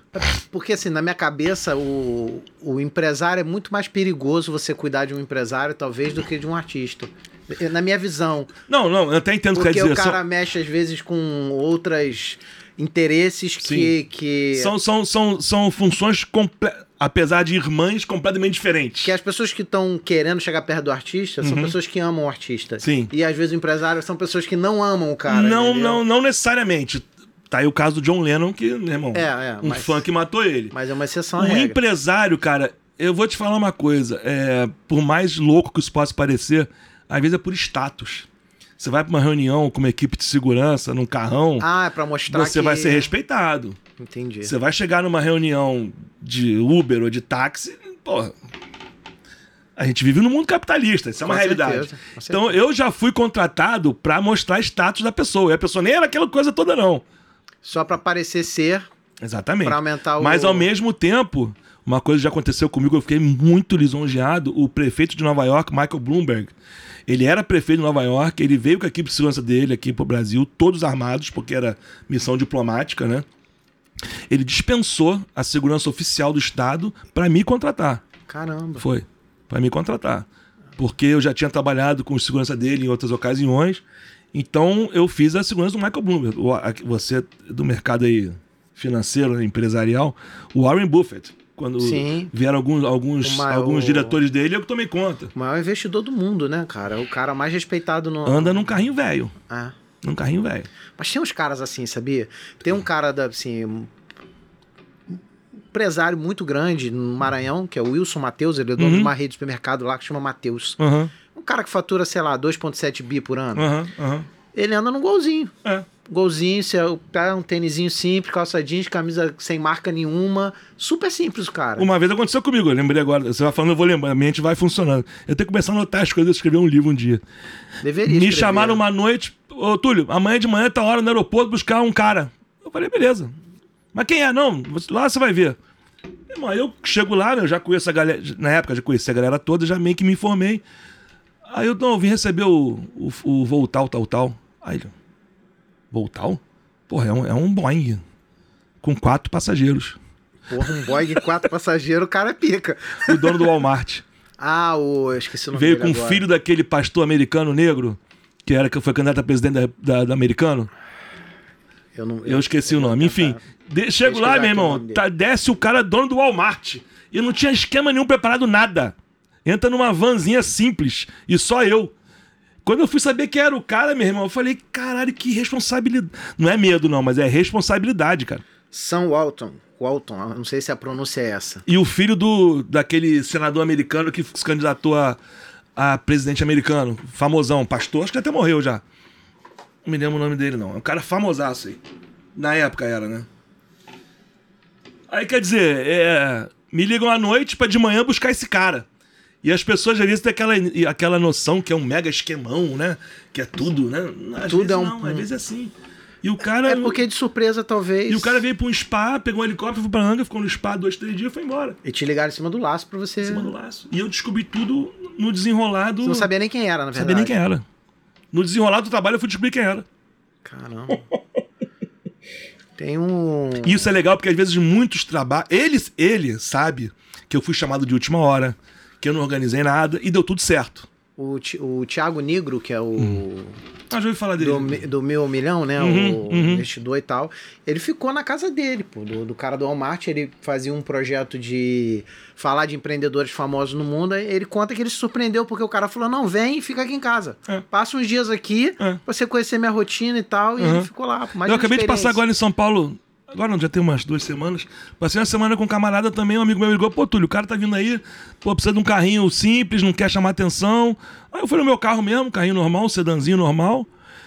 Botei o cara dentro do carro, fiquei rodando com ele para lá. Aí depois que o cara te conhece, pega uma certa confiança, ele começa a falar o que ele é. O cara é um dos maiores produtores de cinema do, do Oriente Médio, entendeu? Cara, O cara manda lá fora no Oriente Médio. Tava comigo num carrinho simples pra lá e pra cá. Isso te dá umas vivências, né? De você conversar com os caras desses. Você deve ter Sim. umas. Uma...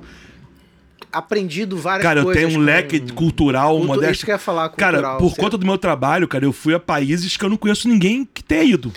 Também você é contratado pra ir pra outros lugares com a pessoa? Sim, tipo, sim. Rick lá. Martin, por exemplo. Eu já fiz turnê com Rick Martin, já fiz turnê com Guns N' Roses, já fiz turnê com Queen, já fiz turnê com Black Eyed Peas fora do Brasil.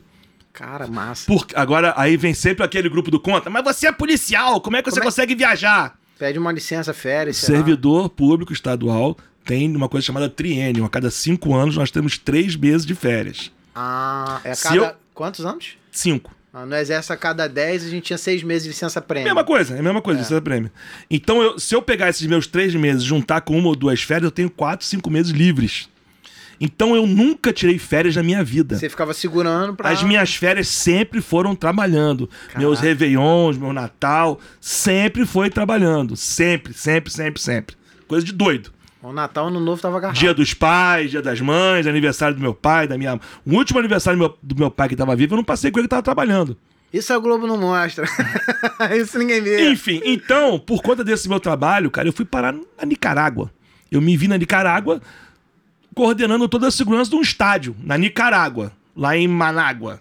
Eu fui pra Honduras, Tegucigalpa, eu fui pra El Salvador. O México, eu conheço mais que a maioria dos mexicanos. Eu já fui a todas as cidades do México, todas as capitais do México eu conheço. A Argentina, eu conheço a Argentina toda. Desde a Patagônia, Buenos Aires, tudo, conheço tudo da Argentina. O que mais? Panamá, Costa Rica. Tudo isso eu viajei graças ao meu trabalho. Até nos Estados Unidos eu já trabalhei. Em Orlando, em Miami.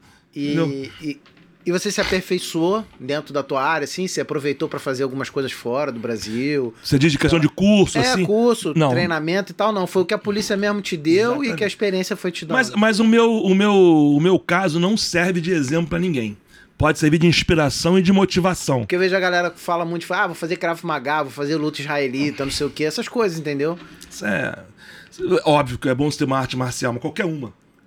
Porque vai te dar disciplina, vai te dar perseverança, vai te dar foco. Não que uma seja melhor que a outra, mas você vai ser uma pessoa melhor se você fizer uma arte marcial. Mas isso não, não diferencia em nada. Então, o meu caso de, de, de sucesso, digamos, na profissão, não serve de exemplo pra ninguém.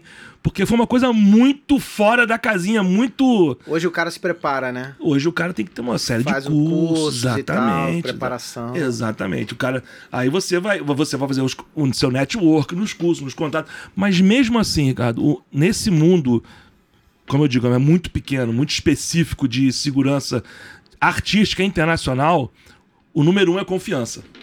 Não adianta nada você ser um cara faixa preta de 10 artes marciais, Não importa. sniper, porra, saradão, o louro de olho azul, se você não for da minha confiança. Não importa. Eu eu prefiro, às vezes, pegar um cara cru, que vai me obedecer, que não vai bater de frente, vai fazer exatamente do jeito que eu mandar. Porque eu sei como tem que ser. Vai seguir o método. Porque eu faço isso há 33 anos. é muito tempo. Cara. É muito tempo, cara. E eu só tive um infortúnio uma vez nesses 33 anos, que eu, eu gosto até de contar para as pessoas verem que não, shit happens. Sim, você não dá sua volta olímpica, você Exatamente. teve momentos ruins.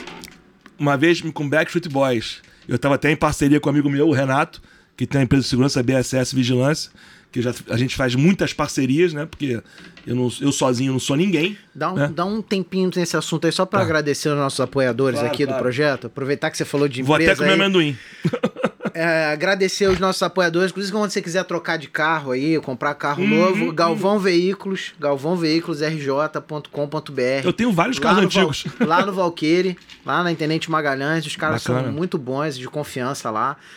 É, e a R Veríssimo, que é a minha empresa de informática, de suporte são as empresas que estão apoiando aqui esse projeto. A gente sabe Show. que para fazer um projeto desse, cara, sem apoio é, Não, é impossível, é impossível, entendeu? A gente depende de apoio. Ou tem herança ou tem apoio. É, no caso, como aqui não tem herança, tem muito, muito trabalho, muito suor e depende do apoio da galera. Mas é isso, mas conta lá como é que foi essa. Então, essa eu, eu, às vezes o trabalho não cai no meu colo. Às vezes eu sou chamado por alguém que foi chamado, mas quer, quer, quer que esteja junto, né? Sim. Então eu, eu fui chamado pelo meu amigo Renato, da BSS Vigilância, Renato da Silva, que eu já conheço também. É um, é um, é um dos poucos também que está nesse círculo pequeno de. Porque com o tempo você acabou criando a tua empresa de segurança. É, hoje em dia eu fechei porque ser empresário no Brasil é coisa pra é, maluco. É, tu, você é um completamente louco, né? Sim. Tem um negócio chamado Justiça, Justiça do Trabalho que, enfim, é. pula essa parte, deixa pra lá. Justiça, eu nunca tomei um processo trabalhista, graças a Deus. Então, reze várias mas, missas por dia. Mas problemas com, problemas com impostos a gente já teve Irmão, alguns. É, o, pa o Paulinho Serra, quando teve aqui, ele falou: se você quer ser empresário, desista, nada desista. tempo. É, tá? é isso aí, quer ser empresário? Vai trabalhar puxado. mais todo mundo. Às vezes, as pessoas vão achar que tá lá dando no dinheiro, tá cheio das dívidas. Tá fudidaço. Eu fiz um evento, vou falar também que, porra. Aqui na Hípica Brasileira, Sociedade Hípica Brasileira, evento Atina Onassis. De competição Do, de cavalo. Da, da família Onassis. Botei lá. mais de mil seguranças lá. Sabe quanto tempo eu levei pra receber? Quase seis meses. Caramba. Você sabe o que é você ter 1.200 homens para receber o dinheiro Te ali? cobrando. Um mês de evento e você não ter lastro financeiro para isso? E o cara você que dá o, dá, tem que dar o fiofó para arrumar dinheiro para pagar. A minha empresa começou a por disso. Cara, você vai imaginar que você vai pegar um evento dos Onassis e vai dar merda? E o cara vai te dar uma volta? Os caras das famílias mais ricas do mundo. Mas aí o cara, não, mas é só a imagem, é só o nome. Enfim, são coisas que acontecem para nós empresários, que graças a Deus hoje em dia eu não sou mais. Eu, eu, eu fui empresário durante 17 anos. Há cinco eu fechei a empresa, porque, meu irmão, não tem menor condição, não tem menor condição. É complicado mesmo. Porque eu, eu, eu, eu percebi que o meu CNPJ estava adoecendo o meu CPF. Então, meu irmão, saúde é o maior patrimônio do, do, do ser humano. Não adianta. Saúde e o amor. São os maiores patrimônios do ser humano. É, isso que você falou de adoecer o CPF, eu sempre fiquei fudido por causa da empresa. Eu isso passei aí. minha vida com meu CPF cagado é por aí. conta da minha empresa. É isso aí. Pra manter a empresa em pé, é sujando meu nome pra Exato. manter a empresa em pé. Não vou nem entrar na questão de sócio. Nessa... Não, vou... não, não... não, falar de sócio é complicado demais. Pois é, pois é. Então, cara, eu. eu Mais já... fácil falar de casamento. Eu atingi, o, eu atingi o Nirvana, agora eu sou um cara zen. Agora eu dou valor ao mato, eu tenho um sítiozinho lá na Serra do Rio de Janeiro. O negócio agora é ficar lá, banho de cachoeira. Eu fiz uma pequena coleção de carros antigos, fico alisando meus fusquinhas. Só desce pra cá pra trabalhar e volta pra lá. É isso aí. Passo lá na Serra. Até desacostumei com o calor do Rio de Janeiro. É, bom demais. Mas que eu tava falando do, do, do fracasso. Do, da história lá com o teu amigo. Da história com o meu amigo. Ele me convidou, Túlio, você vai. Eu, eu tô coordenando eu tô coordenando o estádio, tudo, que é um trabalho do cacete, mais de 2 mil, 3 mil homens, você vai tomar conta da banda pra mim. Falei, beleza, beleza. Pô, fizemos uma saída do hotel, tudo certo. Aí, pra voltar pro hotel, depois do show, a gente tinha as vans, cada um andava numa van, e eu falei pro segurança da frente, pro, segurança, pro motorista da van da frente, olha só, vamos entrar por trás do hotel, porque o artista vai estar tá cansado, ele não quer lidar com o público. Entre por trás, aquela, aquela saída por onde saiu, você lembra? Sabe onde é que é? Beleza? Não, ok, seu Túlio, entendi, beleza, vamos lá. Aí nós estamos na linha Maia, o cara faz o retorno e tá pela frente do hotel. Cheio de fã esperando. Pô, cheio de fã, os caras de roupão todo suado, porque tem essa preocupação com a imagem, né? Todo horroroso, suado, cabelo desfeito. Porra, aí deu, eu falei, caralho, por que, que você foi aqui? Ah, porque não tinha ninguém na porta, achei melhor estar por aqui. Mas aí, a falha foi minha. Eu tinha que ter ido no carro da frente. Eu, eu achei melhor ir no carro de trás para poder observar todos os outros carros. Pra ver tudo, né? Mas eu dei mole. Eu tinha que ter ido no carro da frente pra comandar o comboio. Enfim, se fudendo e aprendendo, É, né? uma hora aprende. Aí deu 10 minutos, o chefe da segurança dele me chama no quarto. Túlio, infelizmente, você Você tá vai- cortado, tá fora. Falei, eu entendo, aceito e concordo. Muito obrigado, um é a abraço. pior mijada que tem, aquela que tu não tem como dizer não, que. não vou inventar. De... É. Tá, Eu, eu sou brasileiro, mas eu tenho a cultura é, estrangeira. Você está com a razão, eu falhei, eu mereço, tá tudo certo. É, é a pior, que você fica se culpando. Mas aí lá na frente voltei a trabalhar com esse cara de novo, Pô, bacana. pela atitude. Mas enfim, é, é, uma, é, uma, é um case de, de fracasso De fracasso. numa, numa, num mar de sucessos, graças a Deus. E qual o trabalho que te deu mais orgulho de ter feito, assim? Que tu fala, cara, porra, esse trabalho foi o melhor de todos. Teve um. Cara, teve um que foi a aquela série Crepúsculo. Esse Sei, filme Crepúsculo, dos né? vampirinhos lá, dos dos vampiros, vampirinhos. né? Foi uma série que movimentou o mundo, mobilizou o mundo. Todo mundo assistiu a esse filme. Era uma febre mundial, interplanetária, colossal. E eles decidiram usar o Brasil como locação para fazer uma das cenas mais importantes. A gente não tá nem aí para isso, mas Eu lembro da história, É. mais ou menos. uma locação que ia ser a cena que o vampiro ia transar com a menina pra fazer para engravidar ela de um vampirinho. Então era, era um, uma coisa no, no- no roteiro sensacional. Disruptivo. E uma tá? coisa que ninguém podia ter, ter spoiler disso, ver isso antes. Então, cara, no- a produção pegou uma ilha lá em Angra, entre Angra e Paraty, ali em Mambucaba, Mam- Mambucaba, Mambucaba, um negócio desse. Ali em Paraty, uma ilha. E nessa época, cara, o pânico tava no auge. O pânico tava com grana, Os caras enchiam o saco. eles né? estavam com dinheiro, com recursos. Por que, que eu falo estavam com dinheiro que é importante? Porque di- dinheiro, você aluga helicóptero, você aluga lancha, você bota 50 pessoas pra encher teu saco. Então, como eu tinha uma verba muito boa da produção pra poder combater o pânico, porque, porque na reunião de, de, Já de preparo. que o pânico ia em cima. Mas eu fui incisivo e uma das poucas vezes que me ouviram. E graças a Deus deu tudo certo. Eu montei uma equipe maravilhosa, né? Chamei meus parceiros, botei uns 10 seguranças, parte- guarda-costas, cerquei a ilha de segurança, vi mais estilo vigilante, botei uns 40 ou 50 por volta da ilha toda, a cada 3, 4 metros, com um esquema de alcatraz. E aluguei 10 barcos com 10 pescadores locais. Pra fechar o... a entrada. Porque. E cada barco desse tinha um homem meu com rádio. Por que isso? Porque o pânico vinha com várias lanchas tentar invadir a praia para poder pegar as imagens, né? E, Cara, até helicóptero eles mandaram. E, mas a gente conseguiu fechar o espaço aéreo. O, o cara do helicóptero tomou uma mega multa, desistiu, não foi lá. Tentaram invadir 200 vezes, mandavam barcos e barcos. E graças a esse meu mega esquema de segurança, eu consegui evitar, não rolou nada. Eles só conseguiram umas imagens porque eles subornaram o maquiador da equipe de produção ah, o cara já que botou um negocinho de lapela. Enfim, mas não foi culpa minha, tem a ver com isso. Então eu tenho muito orgulho desse trabalho que eu fiz, porque foi um momento. Pra você ter uma ideia da, da, da, da magnitude da, da produção, nós fechamos a Lapa inteira pra fazer filmagem desse. A Lapa toda. Eles pagaram todos os moradores da Lapa. E não é fácil, porque é bem aberto, né? Cara, mas tendo a grana que eles tinham, tudo funcionou fácil. E- e- e- fechamos a Lapa pra poder filmar eles lá na noite do Rio de Janeiro. Tá no filme isso aí. Então eu tenho muito orgulho disso, que foi um mega esquema que saiu toda da minha cabeça. Isso aí eu, eu, eu, eu não vou ser humilde, não vou dizer que me ajudaram, não, foi tudo da minha cabeça. A ideia foi toda minha.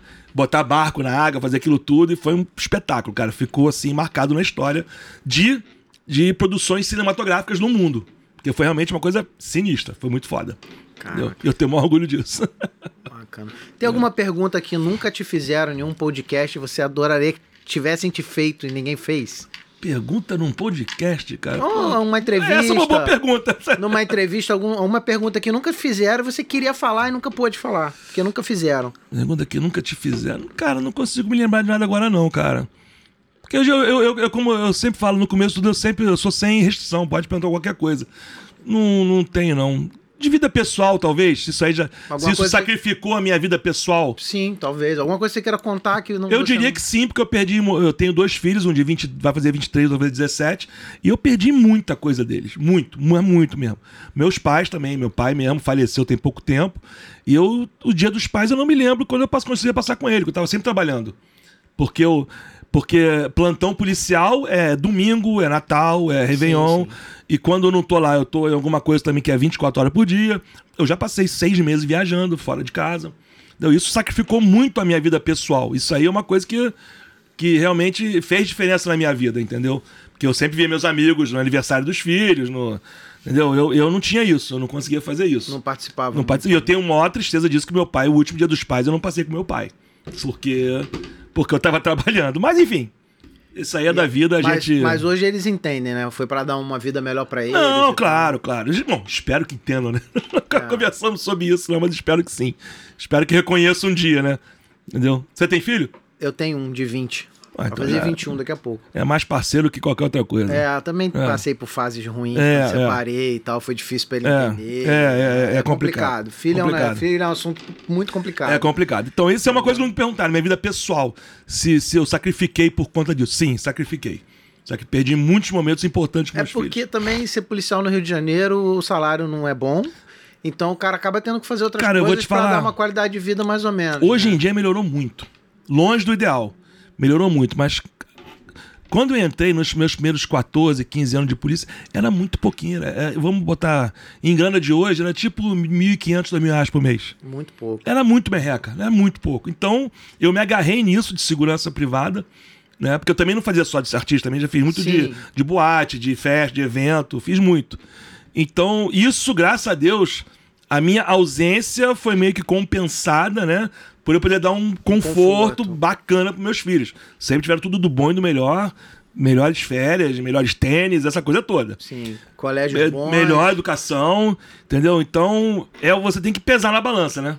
E algum quis seguir teu caminho? Não, de jeito nenhum.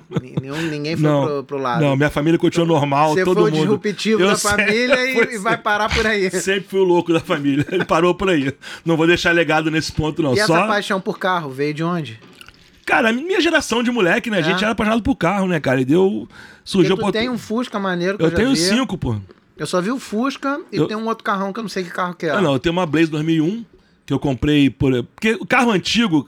Não, tinha um esportivo topzão. Ah, não, Gurgel. É, um, um Gurgelzão maneiro 76 que eu tenho. Porque o carro antigo é um gatilho, né? Da memória, da lembrança da tua juventude, né? Sim. Então eu tenho um Fusquinha 69 que o meu pai tinha um igual. Que eu andava, eu andava no chiqueirinho, que pra quem não sabe Sei. é aquela parte lá de trás. Né? do- eu ia lá em e cima eu, da tampa. Aí eu dirigindo aquele carro meio que lembro do meu pai, é uma coisa meio, meio né? Sim, sim. Eu, eu tenho os carros, os Fuscas todos são pra isso. O Gurgel é como se fosse um jipão que eu ando no meio do mato. É engraçado esses lances de memória que a gente tem, afetiva, de aham. paz, né? O meu pai, ele não almoça, ele não comia comida, né? Ele trabalha, sempre trabalhou no centro da cidade Uhum. e ele não comia comida normal. Fazia ele, lanche. Ele lanchava. Todo santo dia, até morrer, foi assim, trabalhando. É mesmo, Então, as, as melhores lembranças que eu tenho são os locais que eu vou hoje, onde eu ia Onde que é com seu pai? lanchar. Porque quando eu comecei a trabalhar, também fui trabalhar no centro da cidade. E os últimos dois anos antes dele falecer, a gente trabalhou na mesma empresa. Então todo Ah, dia a gente legal, almoçava cara. junto. Olha que privilégio. Então tem um sanduíche de carne seca no centro, em tal lugar que eu vou lá É. pra comer porque eu lembro dele. Exatamente. Aí eu sento Que lá legal, quietinho, cara. É, peço lá é. e eu fico comendo, eu fico lembrando dos momentos que eu sentava ali. É, é, pode crer. No- ali perto do Sara tem um suco de laranja com pastel que eu vou lá, então, sabe? Muito legal, Como cara. é- a, gente fica com essas coisas. Não, eu né? andava, eu andava no chiqueirinho do Fusca do meu pai, cara. Hoje em dia eu dirigindo o Fusca, parece que meu pai tá do meu lado ali. É uma coisa muito legal. Ah, é muito bacana É muito isso. bacana. Porque depois, depois que você passa do luto, né? Nossa, nós estamos falando de Sim, todos os é, assuntos. Mas é legal, é. Depois que você passa aquele período brabo de luto, que cada um tem o seu, para alguns é um ano, dois, três, cinco, dez anos, enfim. É, você começa a ter lembranças carinhosas. Sim, eu Você tenho já, você já não se emociona mais, não chora à toa. Sim, sim. Então você, pô, eu sento ali, cara, eu tô amarradão. Meu pai estivesse comigo ali, meu fusquinha maneirão, entendeu? Então eu, eu- E essa vida que eu levo também, é muito importante. Eu canso de falar isso pra quem estiver assistindo aí, que quiser fazer concurso pra polícia, essa coisa toda, abraçar essa carreira de maluco. Você tem que ter gatilhos de. de Coisas boas. coisas né? boas, de, de, de- Como é que eu chamo? Válvula de escape. É porque fazer um você- esporte. porque Você vive umas paradas muito pesadas. se né? meter no meio do mato de vez em quando. Às vezes eu vou pro mato e fico três dias sem contato. Lá no meu sítio. Fico na cachoeira fazendo churrasco e. Mas aí eu volto pra cá, volto renovado, trabalho um mês na porrada, entendeu? Então é muito importante, não só pra quem é policial, mas mais pra quem é policial, pra qualquer um, né, cara? Porque viver em cidade grande, meu irmão. É Pô, pra chegar aqui agora foi meia hora de trânsito, eu moro aqui do lado, cara. Então tenha sempre esses, esses, essas válvulas de escape, isso é muito importante, cara. Muito Se o importante. Túlio hoje de 50 aí, você falou 50. Vou fazer 53 em janeiro. O Túlio de 53 pudesse dar uma dica pro Túlio de 20 anos. Tudo de 20 anos. É. Pra galera, tem muita gente jovem que tá assistindo a gente. É, a maioria do é. público que assistiu o podcast até agora tem entre 25 e 34 anos. é Uhum, o público uhum. que mais assiste. Então, assim, sempre peço pra galera deixar uma, uma dica aí. Ouça sempre os seus pais e cague pras opiniões contrárias às deles. Os pais sempre querem o teu bem, por pior que seja, cara. Mesmo errando, eles estão tentando Mesmo acertar. errando, eles estão tentando acertar. E você lá na frente. A gente ouviu muito isso, né? Lá na frente você vai entender o que, o que teu pai e tua mãe fizeram por você e você não entendeu no dia, na hora. É clichê, mas eu vou Mas falar. é real, cara, é real. Eu aprendi a ser filho quando eu me tornei pai. Exatamente. Super clichê, mas É é. clichê, mas é real. É real, super real. E, e também, além disso, também, cara, é, é- também é super clichêzão, né? Corra atrás dos teus sonhos, né?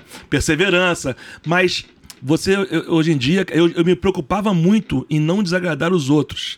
Às vezes eu me anulava pra poder não bater de frente com alguém. Bata de frente, sim. Bata de frente, sim. Você é o mais importante. É, e tem uma religião. Que é religião, porque quando tá dando tudo errado, é a fé que te segura. Não tô. Pode ser evangélico, pode ser Sim, aqui- candomblessista, a- aqui católico, judeu, budista. Tenha uma, porque quando tá, dando, quando tá dando tudo errado, quando você tá en- caindo no fundo do poço, é a fé que te segura. Acredite num É ser aí. superior, digamos Exatamente, assim. exatamente. Seja ele qual for Exatamente, a exatamente. sua crença. Acho que isso aí é a dica pra vida de qualquer um. Cara, estamos quanto tempo, Rodrigo? Estamos com 1 hora e 25. Porra, meu irmão, fala pra Falamos pra caraca, hein? Caramba. Cara, uma hora e meia, parece que tem 10 minutos. Eu sempre falo isso, cara. Parece que tô falando 10 minutos. É a melhor mesmo. entrevista que tem, quando o cara fala É, pra caraca, é. porque vai embora, vai embora. Eu tenho assistido muito podcast, cara, os esses grandes aí, né? Os mais. Esses flow, inteligência. E, cara, Sim. e é, é, é, um- é um negócio fascinante, né? É, eu cara? consumo muito podcast, eu assisto mesmo. Antes de pensar em fazer o podcast, eu já consumia. aham. Galera do Podpah, o pessoal Podpah, do Flow, isso. Inteligência Limitada. Pode- São, são pessoas que eu acompanho mesmo. Eu assisto uma entrevista, eu tenho- assisti agora uma do Pedro Scooby. Que aliás eu conheço também, que era casado com a Lana Piova. Uhum. Cara, que moleque maneiro, cara, ele contando o negócio das ondas gigantes que ele surfa, cara. Cara. Porra, fascinante, cara, fascinante. E não é aquele, mo- aquele modelo de entrevista, né? Pergunta, resposta, É, é, é um pergunta, resposta, acabou o tempo. A gente tá aqui, só faltou a cerveja, né? Entendeu? É, eu não botei cerveja porque achei que tu não bebia. É não que eu tô dirigindo. É, eu vou sair que eu vou dirigir. Depois- não mas dá. eu te perguntei o que, que você queria. É, não, só na Coquinha Zero. Coquinha Zero só. Acho que ainda tem uma Coca Zero aí. Cara, pra finalizar, conta mais uma história legal aí pra gente. Deixa eu pensar Tenta lembrar de uma aqui. história bacana aí. Cara, eu tava com. Vamos contar de um ícone, né? Mundial, Bob Dylan, né, cara? Bob Dylan, né? Eu tava com. Eu fui contratado pra trabalhar com ele em São Paulo, né? Fui pra São Paulo. Tô lá em São Paulo, entramos no carro, aí puxou ele, para, para! Eu falei, que cara, o que, que foi? Deu merda? Não, não, vamos caminhando. Caralho. Aí, não sei se você conhece São Paulo, tá vendo na Vila Brasil, Sim. em São Paulo, que é tipo, vamos, é tipo Leblon daqui, tipo Ipanema, né? Cara, eu caminhei com o Bob Dylan uma hora e meia, trocando ideia com ele. Só você e ele. Só eu e ele, mais ninguém. E a coisa mais engraçada é que, como já era noite, poucas pessoas passaram pela gente, né? Aí as pessoas passam pela gente, nós trocando ideia, conversando, olha assim, não, não pode ser. Tipo, não, deve ser, não, não, porque. tô, eu tô maluco, não. não Deve ser um aí. sósia do cara. Como assim? Não, peraí. Bob Dylan? Não, não, não. Aí sai andando e não vem falar com a gente. É aquele elemento surpresa Sim. que é tão improvável que ninguém acredita. Então, quer dizer, não é nenhuma história assim mirabolante, mas é uma coisa curiosa, pequena, que, cara, que você na hora H, você não tá se dando conta do que você tá fazendo. Mas, porra, meu irmão, qual é a importância do cara de Bob Dylan pra história do- do- da música mundial? Sim. Entendeu? Então, eu já eu posso dizer que eu fiz a caminhada de uma hora e meia com o Bob Dylan trocando ideia com Uma ele. hora e meia trocando ideia com o cara. Bob Dylan, meu irmão, foda. E não tem nenhuma foto disso nem nada, porque as fotos também que eu tenho, eu tenho muitas fotos, eu, pe- eu sempre peguei de site, de paparazzi, de longe. É porque nunca foi você que tirou, né? Eu só, eu só pedi pra fazer foto uma vez com o Mike Tyson, porque não teve jeito. E uma vez eu tava com o Queen no, no, no Corcovado, né? Porque a gente, a gente conseguiu fazer que eles visitassem o Corcovado às 5 e meia da manhã, no amanhecer. Aí eu tô tirando uma foto com o- no Cristo assim, o Brian May pula na minha foto e faz uma selfie comigo. Caraca. Brian May, meu irmão. E eu no camarim conversando com o Brian May, Acha essa foto pra gente aí, Rodrigo, pra gente mostrar pra deixa eu ver se eu galera. acho aqui. Tá no meu Instagram. Meu irmão, é... tu sabe que o Brian May era, era- ele, é- ele é astrofísico, se não me engano. Ele era um cara pobre, né, que ele... Bota Túlio Costa e Brian May. Brian May, Queen. ele teve que construir a primeira guitarra dele. O pai dele era eletricista, ele pegou a madeira da, da sala de jantar da casa dele, comprou umas cordas, um kit, e ele construiu junto com o pai a primeira guitarra dele. Caraca. E ele me contou essa história, eu trocando ideia com ele. Aí. Isso tem preço, meu irmão? Não tem, Porra, quanto é que vale isso? não tem. E ainda sou bem pago às vezes. Tem uma história, o cara não é mais uma referência, mas a história é boa. Ah, O Michel Temer, eu fui num evento em São Paulo, uhum. e aí ele contou a história que ele virou advogado. Olha como é- as coisas são. Ele o sonho dele era ser pianista. Como ele não Caraca. conseguia ter piano, o mais próximo foi uma máquina de datilografar. Então ele foi fazer um curso de datilografia. Com isso ele entrou para um cartório. No Ah. cartório ele se apaixonou pelo direito e virou advogado. E agora pode comprar o... Aqui a foto. Aí, o Rodrigo botou aí na tela. Ah, botou ali, maneiro. É isso aí. Ele do nada ele apareceu Cara, na foto. eu tava fazendo uma selfie, porque eu tava distante, tava ambiente vazio, super seguro, eles estavam meio que distantes. Aí eu vou fazer uma selfie, pô, né? De bobeira, mandar pra minha mulher na época, não sei. Aí ele, pô, peraí, peraí, não vou aparecer não? Me abraçou. Igual o Tom Cruise, primeira vez que eu trabalhei com o Tom Cruise. Primeiro, eu trabalhei com o Tom Cruise quatro vezes já, primeira ou segunda vez, não me lembro.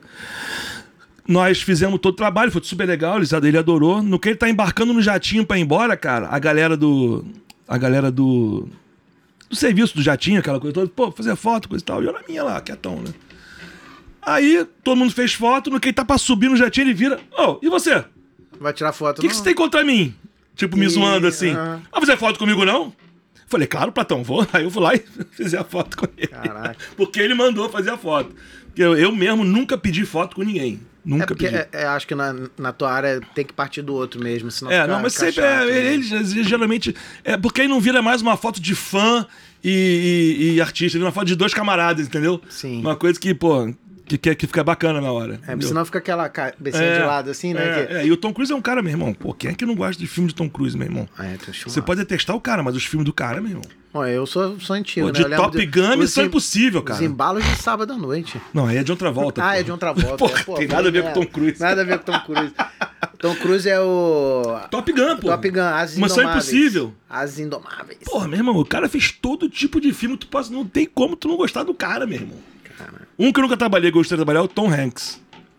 Tom Hanks. Tom Hanks. Fez um náufrago. Uhum. Então, Esse, eu- esse eu nunca vi ao Brasil. Tu sabe que uma vez eu. É uma história Tem rapidinho. uma, tem uma do, do o Jim Carrey, foi o Jim Carrey que ficou Foi, preso no com ele. elevador. Foi do- comigo, é. Ficamos quase uma hora preso no elevador, no Corcovado. Estamos subindo no elevador, o elevador para, pem. Falei, cara, e agora? Agora ninguém consertava, ninguém dava um jeito, nada. E ele de boaça. E rindo, botou, no, botou até no canal dele aí no, no, no YouTube, zoando, rindo pra caramba de boaça lá. E eu preocupadíssimo, né, meu irmão? Imagina. Ficamos 40 minutos no elevador. Foi foda, foi complicado. Foi complicado. Agora você vê a notícia que sai no, no mundo todo. Elevador do Corcovado, que é uma das sete maravilhas do mundo moderno, quebra com Jim Carrey. Olha a repercussão disso. Horrível pro Rio de Janeiro. Foda, né? Mas pode acontecer em qualquer elevador de qualquer lugar do mundo. Sim, mas sabe, né? sabe que, né, Brasil, né, cara, sempre nós somos a bola da vez, né? Ah, mas eu acho que, Que é a uma... inveja mundial com a gente é o grande. quebrar não foi o grande problema. Tá Agora, todo mundo de olho na nossa Amazônia. 40 minutos é que foi o problema. Cara, é, e é complicado. As Ah, o pessoas te tempo de perguntam. reação ao problema é que... E você na hora ficou preocupado? Não, na hora eu fingi normalidade, ri junto, mas tava, porra, preocupadaço, né, meu irmão? Sim. E aí, como é que faz? Não faz, né? Não faz. Até que teve uma hora que o elevador subiu um pouquinho, aí ficou aquela meia porta assim, a gente saiu pela metade do. Que é super perigoso. Super perigoso. Enfim. Essa é minha vida, that's my life. Deixa uma mensagem final aí pra galera. Pra Uma gente mensagem, mensagem final. É... O maior desaforo do pobre é estudar. Estude e saia da merda. Estude, corra atrás pra você poder... Isso aí. Estudo muda a tua vida. Mudar a tua vida, a vida das Isso aí. pessoas que te cercam. O- Cara, Estudar e respeitar os mais velhos também. Hoje em dia isso tá muito. desuso, né? Em desuso. Respeite os mais velhos. O, o mais velho não ficou velho à toa, não. Também eu falo sempre uma também. Os cabelinhos no- Respeite o homem velho numa profissão onde muitos morrem jovens. É, que é a tua profissão. Exatamente. Que é a tua profissão. Não é Exatamente. não, cara. E eu nunca me escondi, não, hein? Sempre trabalhei mesmo. Sempre, trabalhei de sempre verdade. cara, né? Sempre trabalhei de verdade. É isso. Cara, show demais. bola. Obrigado Valeu, demais por irmão. você ter topado, Eu agradeço. cara. Muito bacana. Tenho certeza que a galera vai curtir demais. Tomara. Pessoal, curte, compartilha, se inscreve no canal, dá essa força pra gente aí. A gente precisa que o canal bombe pra poder atingir mais O pessoas. estúdio já tá sinistro. O estúdio é foda, Rodrigo. Estúdio o muito do Rodrigo maneiro, cara. É muito Me massa. amarrei nesse sol aqui, cara. Muito maneiro. Nunca tinha visto isso, cara. É. Pô, muito Eu nem bacana. sei o nome dessa parada aí. Qual é o nome disso aí, Rodrigo? É o Octabox. O Oc- Oct- Octabox. Muito legal, cara. Octabox. Muito legal, adorei. Gostei muito. Maneiro. Show de bola. É isso. Curtam, compartilham, sigam o Gravata Amarela Podcast. Segue o Túlio lá no, Cop no Túlio. Instagram, Cop Túlio. E assiste outras entrevistas dele. Ih, que vale rapaz, muito a bota lá no Google meu nome, Tem tem um monte. muita história, muita história boa. Obrigado. Fechou. Valeu, gente. Abração.